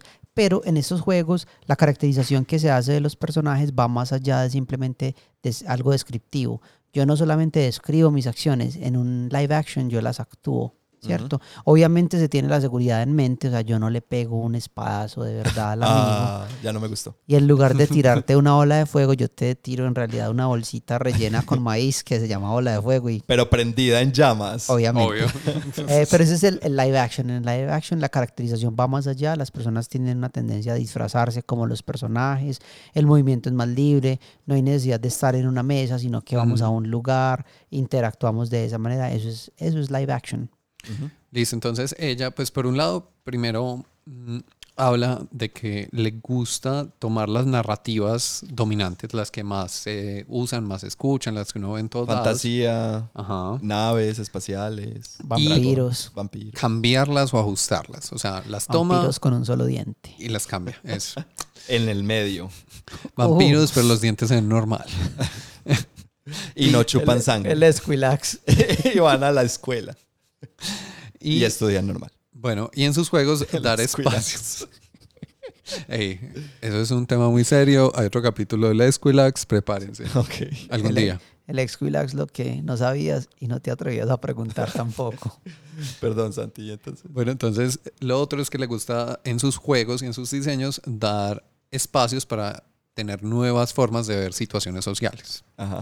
Y les voy a contar uno de los diseños de ella, que incluso dice que es, si recuerdan nuestro episodio de Halloween de ¿Cómo rituales. olvidarlo?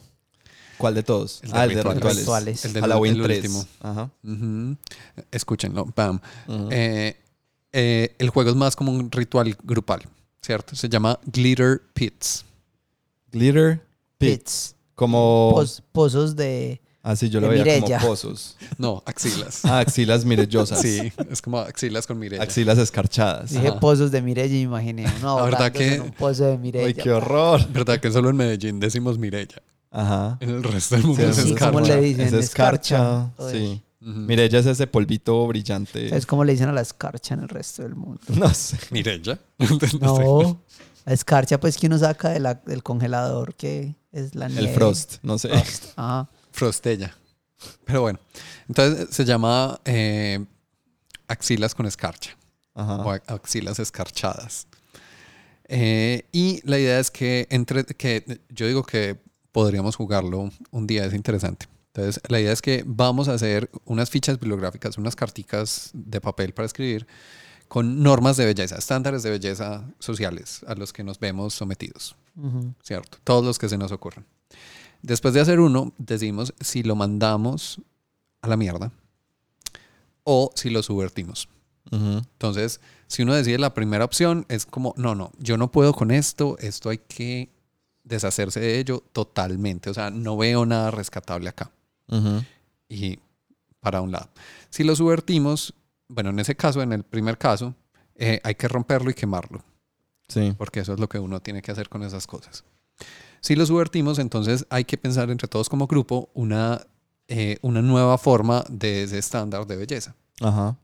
Entonces, digamos, eh, hay un ejemplo pues que vi donde encontré pues la descripción del juego que decían como eh, tener las cejas eh, organizadas, pues como depiladas, con una forma bonita, no sé qué. Ujú. Eso es un estándar de belleza. Entonces, de pronto nuestro equipo decide que subvertirlo es depilarse las cejas completamente. Ok. Y ese es el nuevo estándar de nuestro grupo de belleza. Ajá. Y eso va como a nuestro muro de belleza nueva y diferente. Y eso es el juego, pues básicamente. O sea, Ok. es más un ritual de tomar estos estándares, de subvertirlos y de pensar cuáles ni siquiera tenemos pues cabeza Mm, para ellos. Me gusta.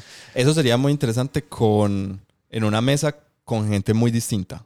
Pues, ¿sí me Ujú. entiendes? Que, que haya gente muy distinta. Ojalá que no sea la- la- las mismas personas con las que uno eh, juega cada ocho días, porque, porque creo que nosotros tres, por ejemplo, si empezáramos a jugar, eh, rápidamente llegaríamos, o sea, convergiríamos en los mismos estándares de O de belleza. pronto, ¿no?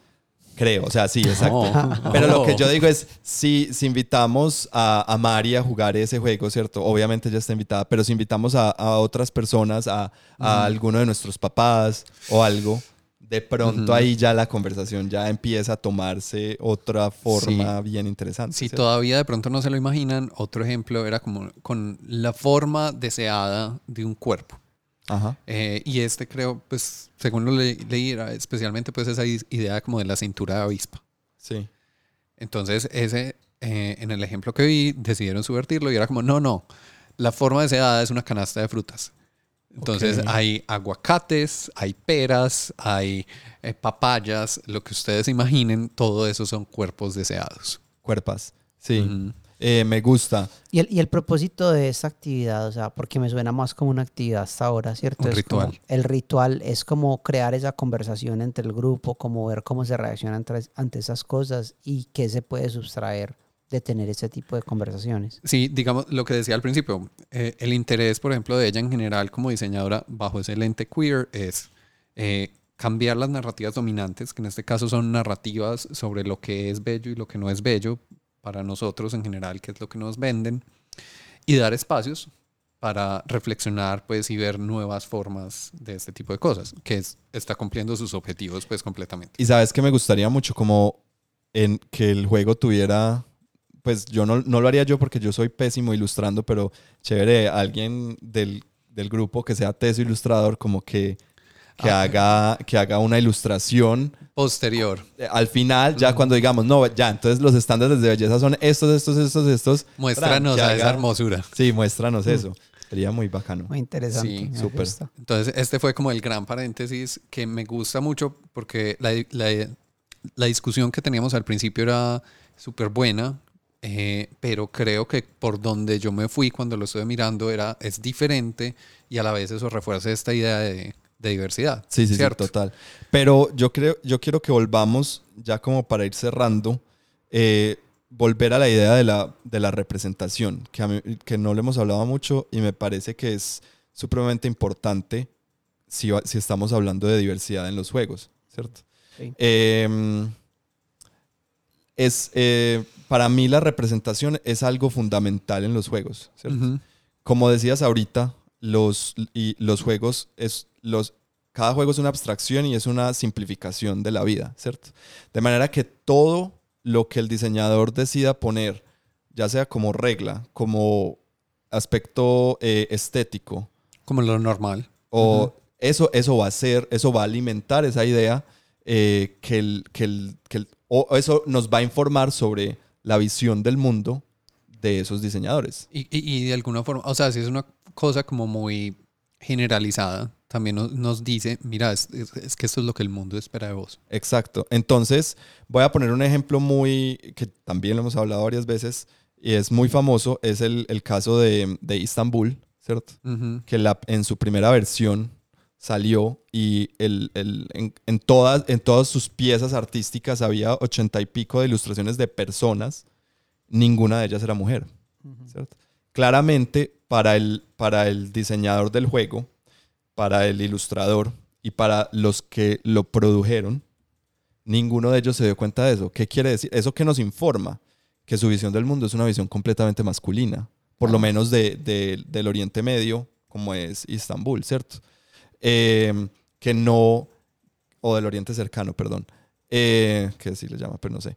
Em, pero a lo, que quiero ir es, ahí podemos empezar a ver, de nuevo, los juegos como una manera de, de leer eh, lo que está pasando en el mundo, ¿cierto? Yo ahí puedo decir, eso es de un diseñador alemán, por lo tanto, o sea, no, no voy a generalizar a los alemanes, pero para ese diseñador y esa casa, que creo que es de Pegasus, eh, que les tocó, les tocó salir y, y- y disculparse y, y, pues reconocer que eso fue un grave error, eh, pues su visión era completamente eh, de un solo, pues one-sided, ¿cierto? Ujú. de, de un solo lado Sesgada, sí. sesgada hacia, hacia lo netamente masculino. En Istambul no había espacio para, para lo femenino.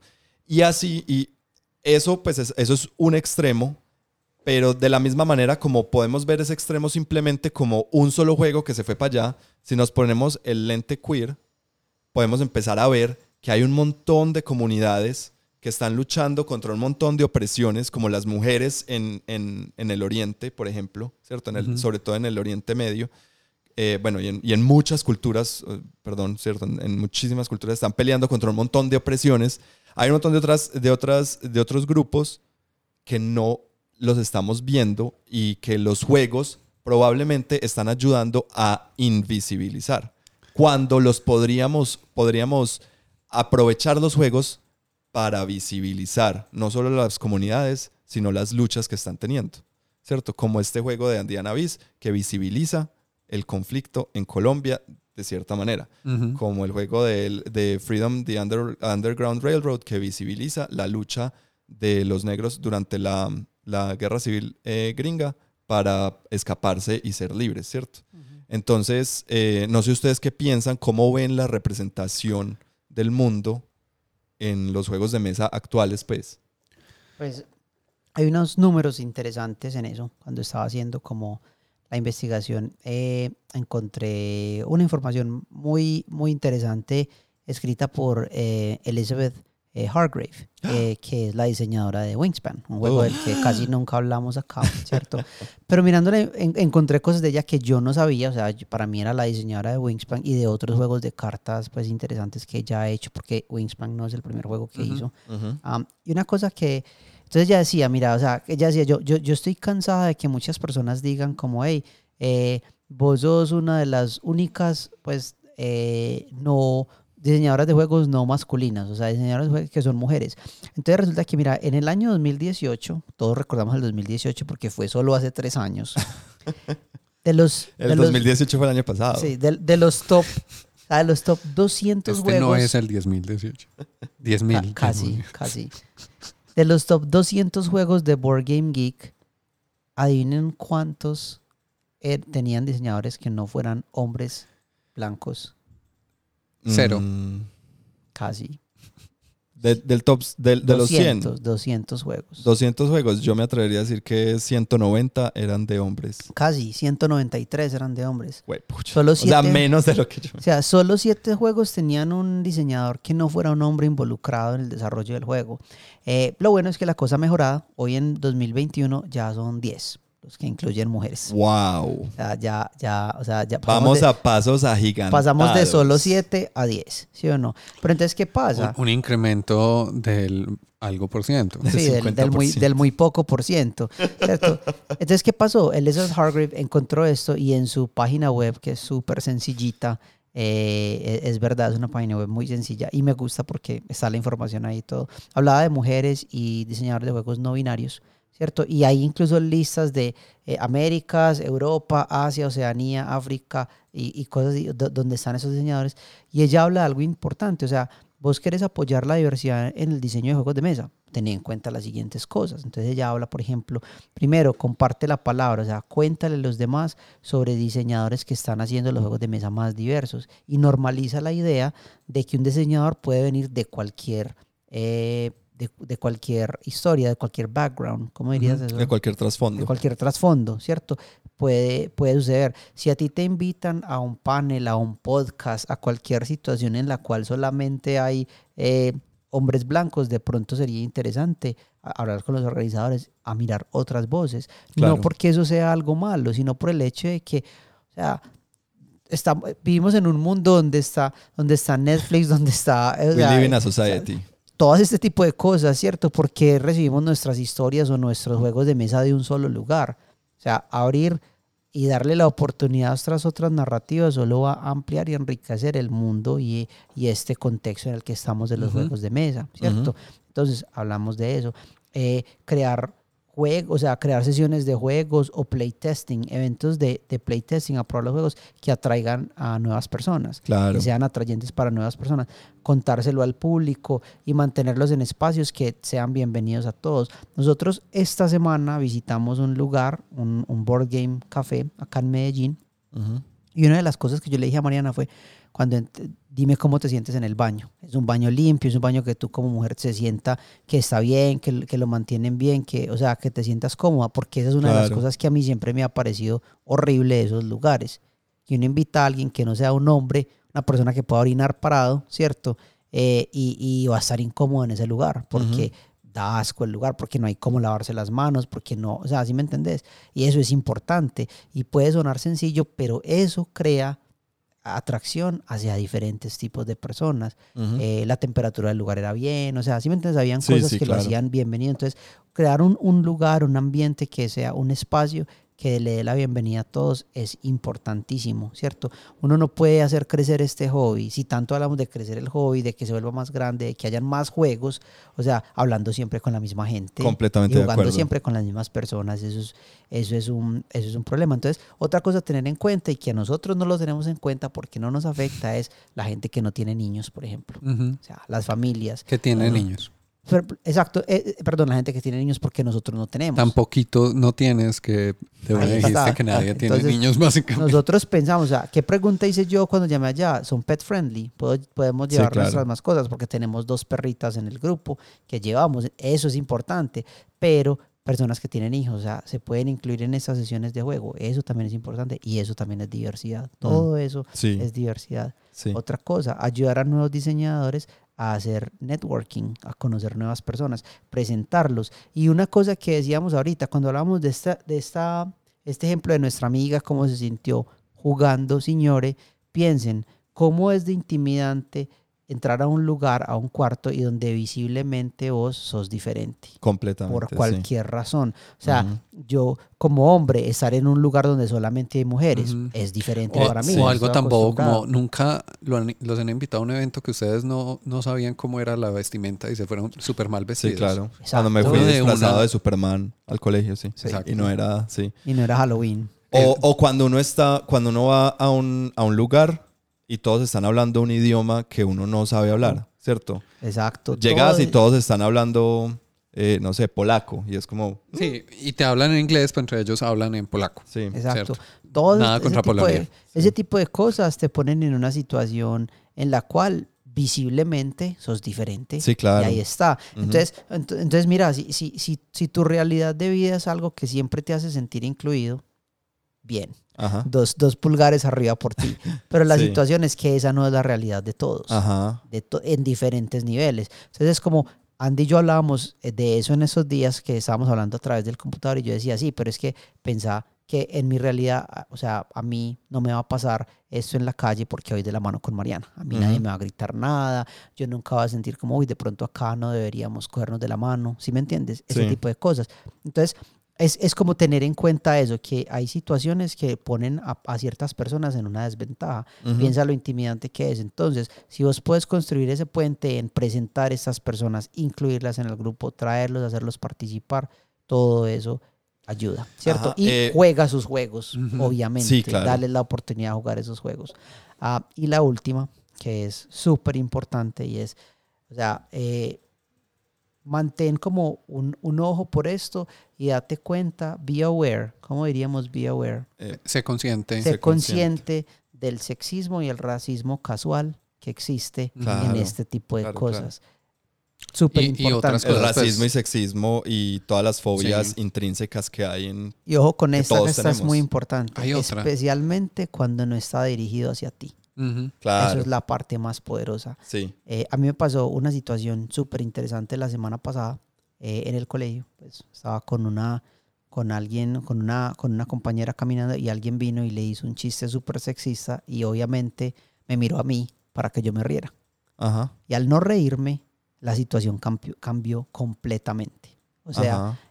¿Por qué me miró a mí como por apoyo? Porque yo también soy un hombre, ¿cierto? Entonces pensó que iba a encontrar apoyo en mí, que yo me iba a En reír. la manada, sí. Lo gracioso fue que cuando vio que el chiste no salió, se disculpó, fue conmigo. fue, o sea, fue una O sea, situación mal por todos surreal. lados. Una persona muy O sea, buena. la persona, entonces eh, la compañera se fue y luego él vino y se disculpó conmigo. Ah, qué pena con vos y yo, pero ¿por qué conmigo? Ajá. Mira. Y entonces ahí fue como que, entonces esta persona obviamente se sintió mal, fue, habló, se disculpó, o sea, trató de Pero, resolverlo de la sí. manera correcta y eso fue súper bien. Sí, Pero entonces después hablando con ella me dijo, lo más triste es que esto no se hubiera resuelto si vos no hubieras estado ahí. ujú. Si vos no hubieras estado ahí, yo simplemente soy alguien que se ofende muy fácil eh, y que, ah, tan boba, ¿cierto? Y ahí hubiera quedado la cosa. Pero entonces mira que la importancia de ser esa persona que ayuda a ese cambio y entender que así no vaya dirigido a vos, es bueno como, hey, eso no está bien, Ujú. eso no es, y eso no lo aceptamos acá. O, y el no participar muchas veces es suficiente y manda un mensaje bastante fuerte cuando vos no participas en eso, cuando vos eh, haces como, con, da- das a conocer el hecho de que hay eso acá, no es normal, o eso en realidad no es normal. Ujú. Y hay Ujú. que ir cambiando esa mentalidad que se ha tenido O que es normal, pero hay que desnormalizarlo. Exacto. Y, y me gusta mucho algo que dijiste ahí, pues como de pasada, como que alguien se ofende muy fácil, pues de pronto para uno es muy fácil porque uno no lo entiende, Ujú. ¿cierto? Ah, ¿Vos por qué te ofendes por eso? Pero para esa persona puede ser ofensivo, o sea, uno puede sentirse mal, uno no controla, no sé si les ha pasado, pues como que uno está en una situación lo más normal y dicen algo que uno sabe que se ofendió, o sea, que uno se Sí. sintió mal más de la cuenta Claro. pero uno no controla esas cosas y ese es un extremo, pero uno no sabe por qué se va a sentir mal la gente y uno no debería como demeritar ese sentimiento, ¿cierto? Yo no puedo Claro. presuponer que es que son sensibles, que es que son de cristal, que es que no, pues, tan, qué cosita. Y No, por no, eso no. eh, yo creo que para, em, volviendo a la representación, tengo mucho para decir sobre la representación. Eh, Qué bueno que solo es- van como 15 minutos de podcast. es demasiado importante porque, como les decía ahorita, eh, pues el jue- los juegos nos van a mostrar esa visión del mundo que tiene o tenían los diseñadores y productores del juego al momento de hacerlo. Y lo que ¿cierto? pensaban que iba a vender. y lo que pensaban que iba a vender, exacto. Y a la vez, eh, pues nos podemos informar de eso, pero a la vez podemos aprender pues, y mejorar, ¿cierto? Entonces, hay mucha gente que cuando se empiezan a, a tener ciertas inclusiones dentro del diseño de los juegos, empiezan a decir, pero ¿por qué? Pues, ¿por qué tenés que meterle? Pues porque hay que, entre comillas, forzar esa inclusión, ¿cierto? Como Ujú. una inclusión forzada. Y eh, yo estoy muy en contra de lo de la inclusión forzada, ¿cierto? De pronto hay ejemplos de, pues, por ejemplo, muestran mucho como J.K. Rowling, que después de que se acabó toda la saga de, de, de Harry Potter y todo, ella sale a decir que no, que Dumbledore es gay, ¿cierto? Y es como, eso no le aporta ni le, ni le, ni le, ni le pone ni le quita a la historia. Entonces, pues, para, o sea, no, no te, eso sí es una inclusión forzada. Sí, como que la crítica es que está ganando puntos con eso y ya, sí. ¿cierto? Y no hizo mayor esfuerzo. pero eh, si yo empiezo si yo empiezo a ver si yo entiendo que los juegos son una son, son una simplificación del mundo y yo empiezo a ver un montón de representaciones que antes no veía entonces lo que lo que eso empieza de pronto a informar a otras personas es hey el mundo es diferente pues y el mundo está lleno de gente y, y de y de maneras de, de- de pensar diferentes cierto yo traía aquí un- una reflexión que hace un eh, Byung-Chul Han el, el- el filósofo surcoreano. Eh, O- que todos conocíamos, por supuesto. Está súper famoso. Antes de este momento sabíamos que era. bueno, se los, se los O sea, recomiendo. mi póster de, right de Byung-Chul Han. He's so hot right now. Eh, él habla sobre el narcisismo pues, de la época en la que vivimos, que ni siquiera, no, él, él- él dice que no vivimos en una época de amor propio, porque el amor propio no niega al otro, no niega la otredad, ¿cierto? Mientras que el narcisismo, eh, el, narcisismo únicamente se ocupa de sí mismo de la y de la reproducción del yo en los otros.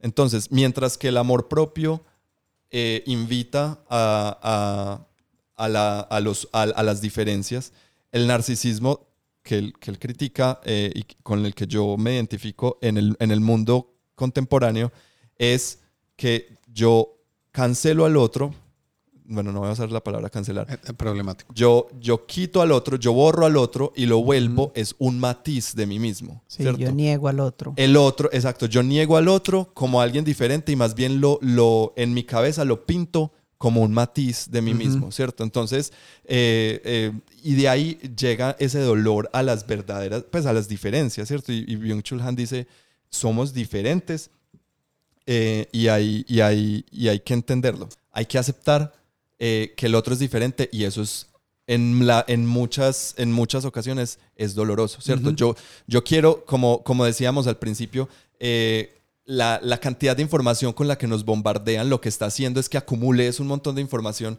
¿cierto? Claro, para que no sintas esa, ese dolor de, de, de, de ver las diferencias en los, en los demás, ¿cierto? Hay que entendernos como personas y como, como seres diferentes. Cada uno tiene lo que decía Santi ahorita. Cada uno es una, ¿cómo era? Una intersección de un montón de cosas muy diferentes.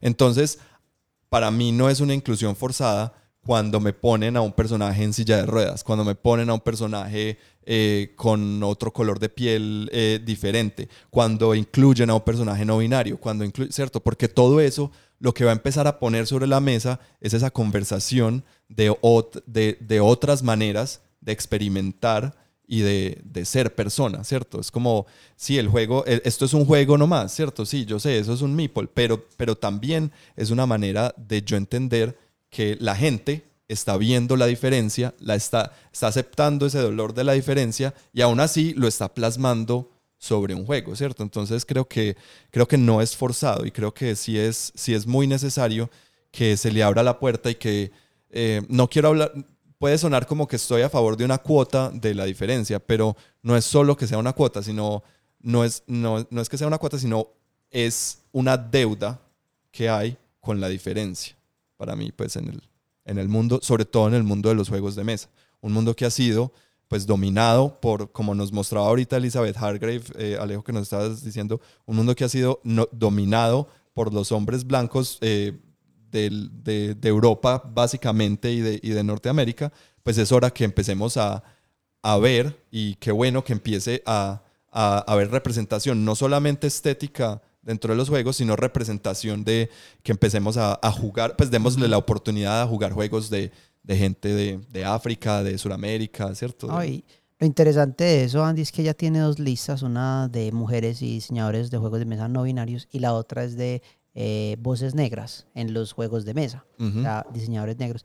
Lo interesante es que te pones a ver la lista y es muy grande las dos y empiezas a reconocer, a reconocer un montón de juegos, o sea, por ejemplo, Point Salad, que es un juego que fue diseñado por una mujer, está ahí, ¿sí me entiendes? Eh, Monstrosity fue el diseñador de Monstrosity, es un hombre negro. Entonces, mira que es muy interesante porque empieza uno a ver como, hey, esto está acá. ¿Sí me entiendes? Sí está, no estamos hablando de juegos súper oscuros por allá, pero está y muchas veces eh, uno no se da cuenta, ¿cierto? Entonces no es que, ah, entonces ya tenés que empezar a jugar unos juegos todos raros de esas cosas. No, son juegos. Y de pronto, pues eh, sí, exacto, son juegos. Y hay que entender también que muchos de estos nuevos diseñadores o diseñadores que vienen de, de puntos o de, de lugares distintos, lugares no solo geográficos, sino también lugares sociales distintos, ¿cierto? Eh, pues no tienen el bagaje que tienen, eh, que tienen los alemanes, por ejemplo. Entonces no vas a encontrar los mismos juegos, las mismas mecánicas, va a ser diferente y tenés que entender que hay, o sea, tenemos que empezarlos a, a incluir para que ellos también puedan eh, eh, evolucionar su, Claro, su florecer. manera de, de hacer juegos y de entender y de, y de proponernos juegos. Claro, nuevos. eso va a traer nuevas ideas a la mesa, juegos nuevos, juegos, juegos eh, que van más allá, juegos que nos, o sea, que nos, que nos traen algo novedoso a la hora de jugar.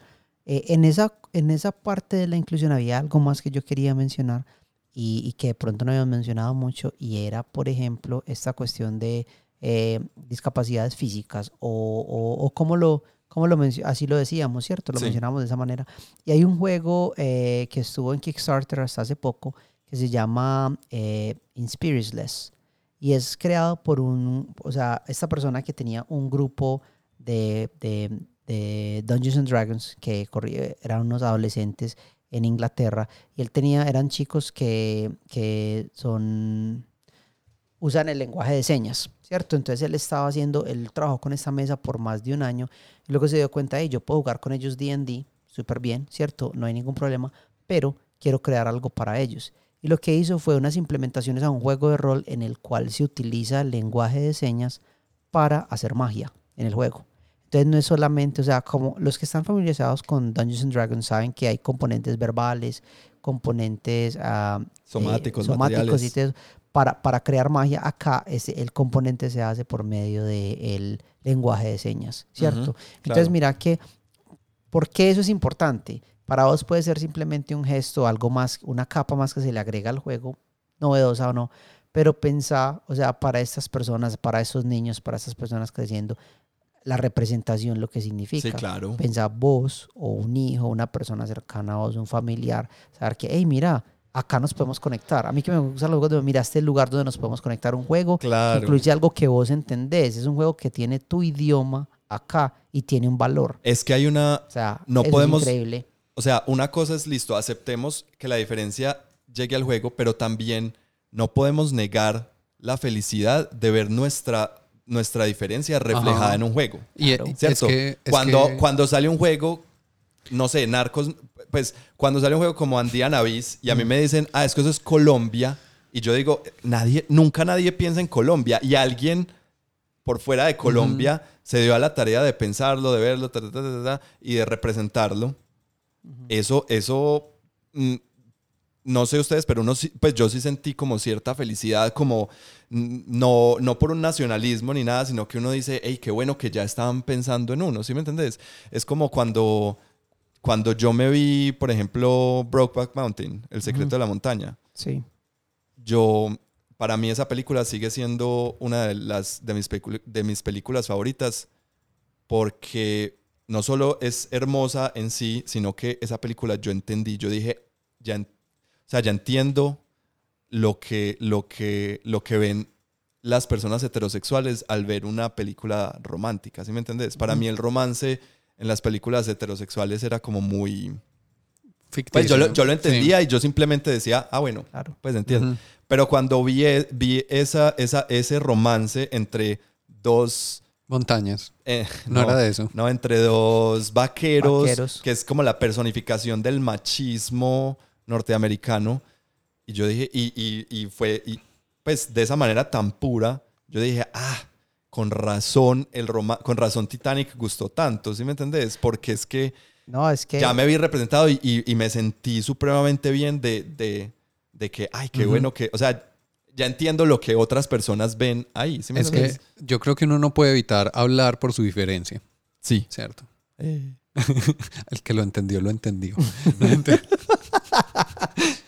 Eh, pero eso no niega las diferencias de los otros.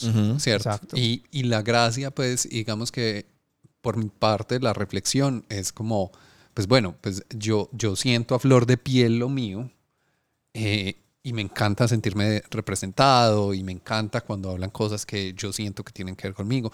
Cuando uno ve cualquier artículo bobo en internet sobre juegos de mesa y uno es como, Sí. mira mamá, Sí. juegos de mesa. Exacto. Sí, claro. Y somos felices posteándolos en, en los grupos de juegos de mesa, como, ay, el New York Times sacó un artículo sobre, No. sobre los 10 mejores juegos de mesa de la ¿Cuál? última década. Cu- o no Cuando sé ves qué. una serie de televisión y en la parte de atrás se ve la juego. caja de Catán. uno, Y todos, ay, sí, cierto. Representación. O sea, nos, Ajá. nos vemos representados. Pero- entonces, claro. Pero lo difícil es cuando, bueno, eh, esa es mi diferencia, pero Sí. entonces la diferencia del otro, eh, él también la van a sentir, ¿cierto? Sí, O sea, va a ser una cosa impresionante y ahí es donde es súper importante este tema de representar, de mostrar, de entender, de todas estas cosas. Yo hablo por la mía, pero ¿quién habla por la del otro? Sí, claro. Eh, de pronto yo tengo, como Alejo decía pues en ese artículo, eh, yo tengo también que propiciar esos espacios para que se hable por la diferencia de los demás. Claro. Pensá en la felicidad que te da cuando te ves representado en algún lado Ujú. y pensá en la gente que, que tiene,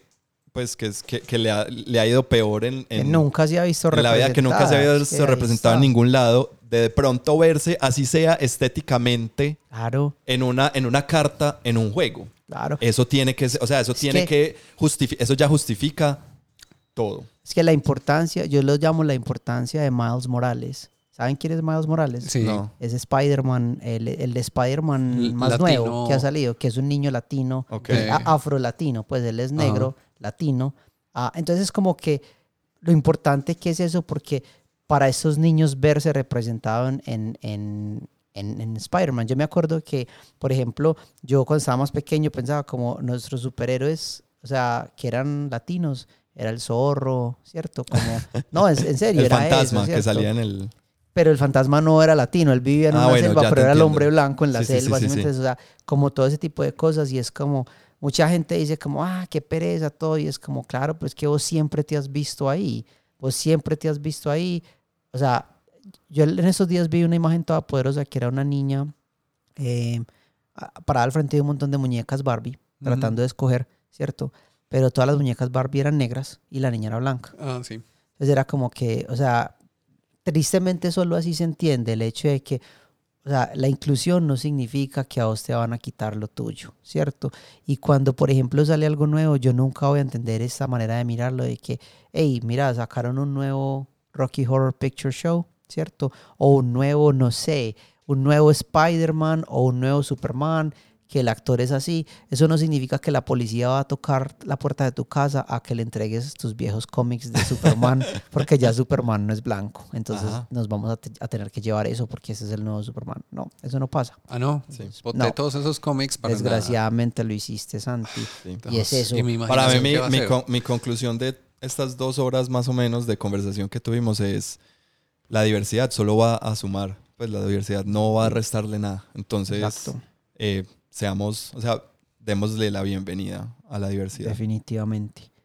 Am, eh, ¿Algo más que quieran agregar? O sea, eh, los que les interese, esta eh, el, el espacio que Elizabeth Hargrave abre para esta investigación tiene un formato que puedes llenar si quieres incluir eh, diseñadores que no estén en esa lista, mandarlos ahí o, o sea, que estén, ella se está enfocando en activos y que estén publicando, ¿cierto? No personas que ya no estén, pero eh, diseñadores activos y que estén publicando. La lista de Latinoamérica es bastante cortica, pero está interesante. Qué Creo chévere. que la deberíamos mirar.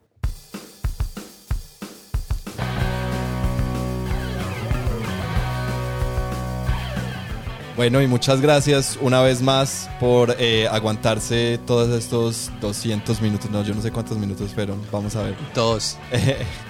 sí, 15 minutos de conversación. Eh, son temas complejos, eh, pero agradecemos todos los comentarios que nos quieran hacer eh, por cualquiera de las de, de nuestros canales. Obviamente siempre de manera respetuosa, pero aceptamos cualquier opinión que quieran que nos quieran hacer. Eh, m- muchas gracias por escucharnos, muchas gracias por apoyarnos.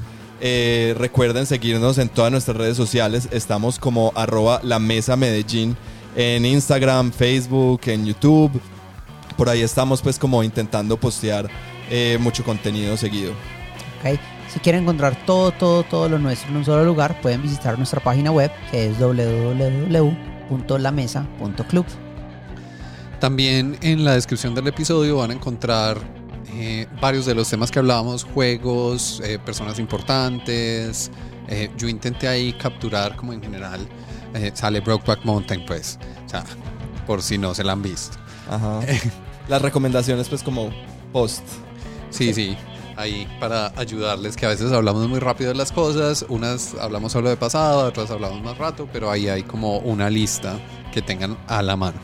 En este tema de la diversidad me gustaría como en- eh, invitarlos a que nos ayuden a hacer nuestro podcast mejor. Obviamente nuestro espectro, aunque sea amplio en nuestra propia opinión, eh, le hace falta muchas partes. Entonces, si ves algo que eh, quieras comentar, algo que nos ayude a mejorar, a tenerlo en cuenta, a hablarlo en nuestro próximo episodio, por favor háganlo porque así es que esto avanza. De acuerdo.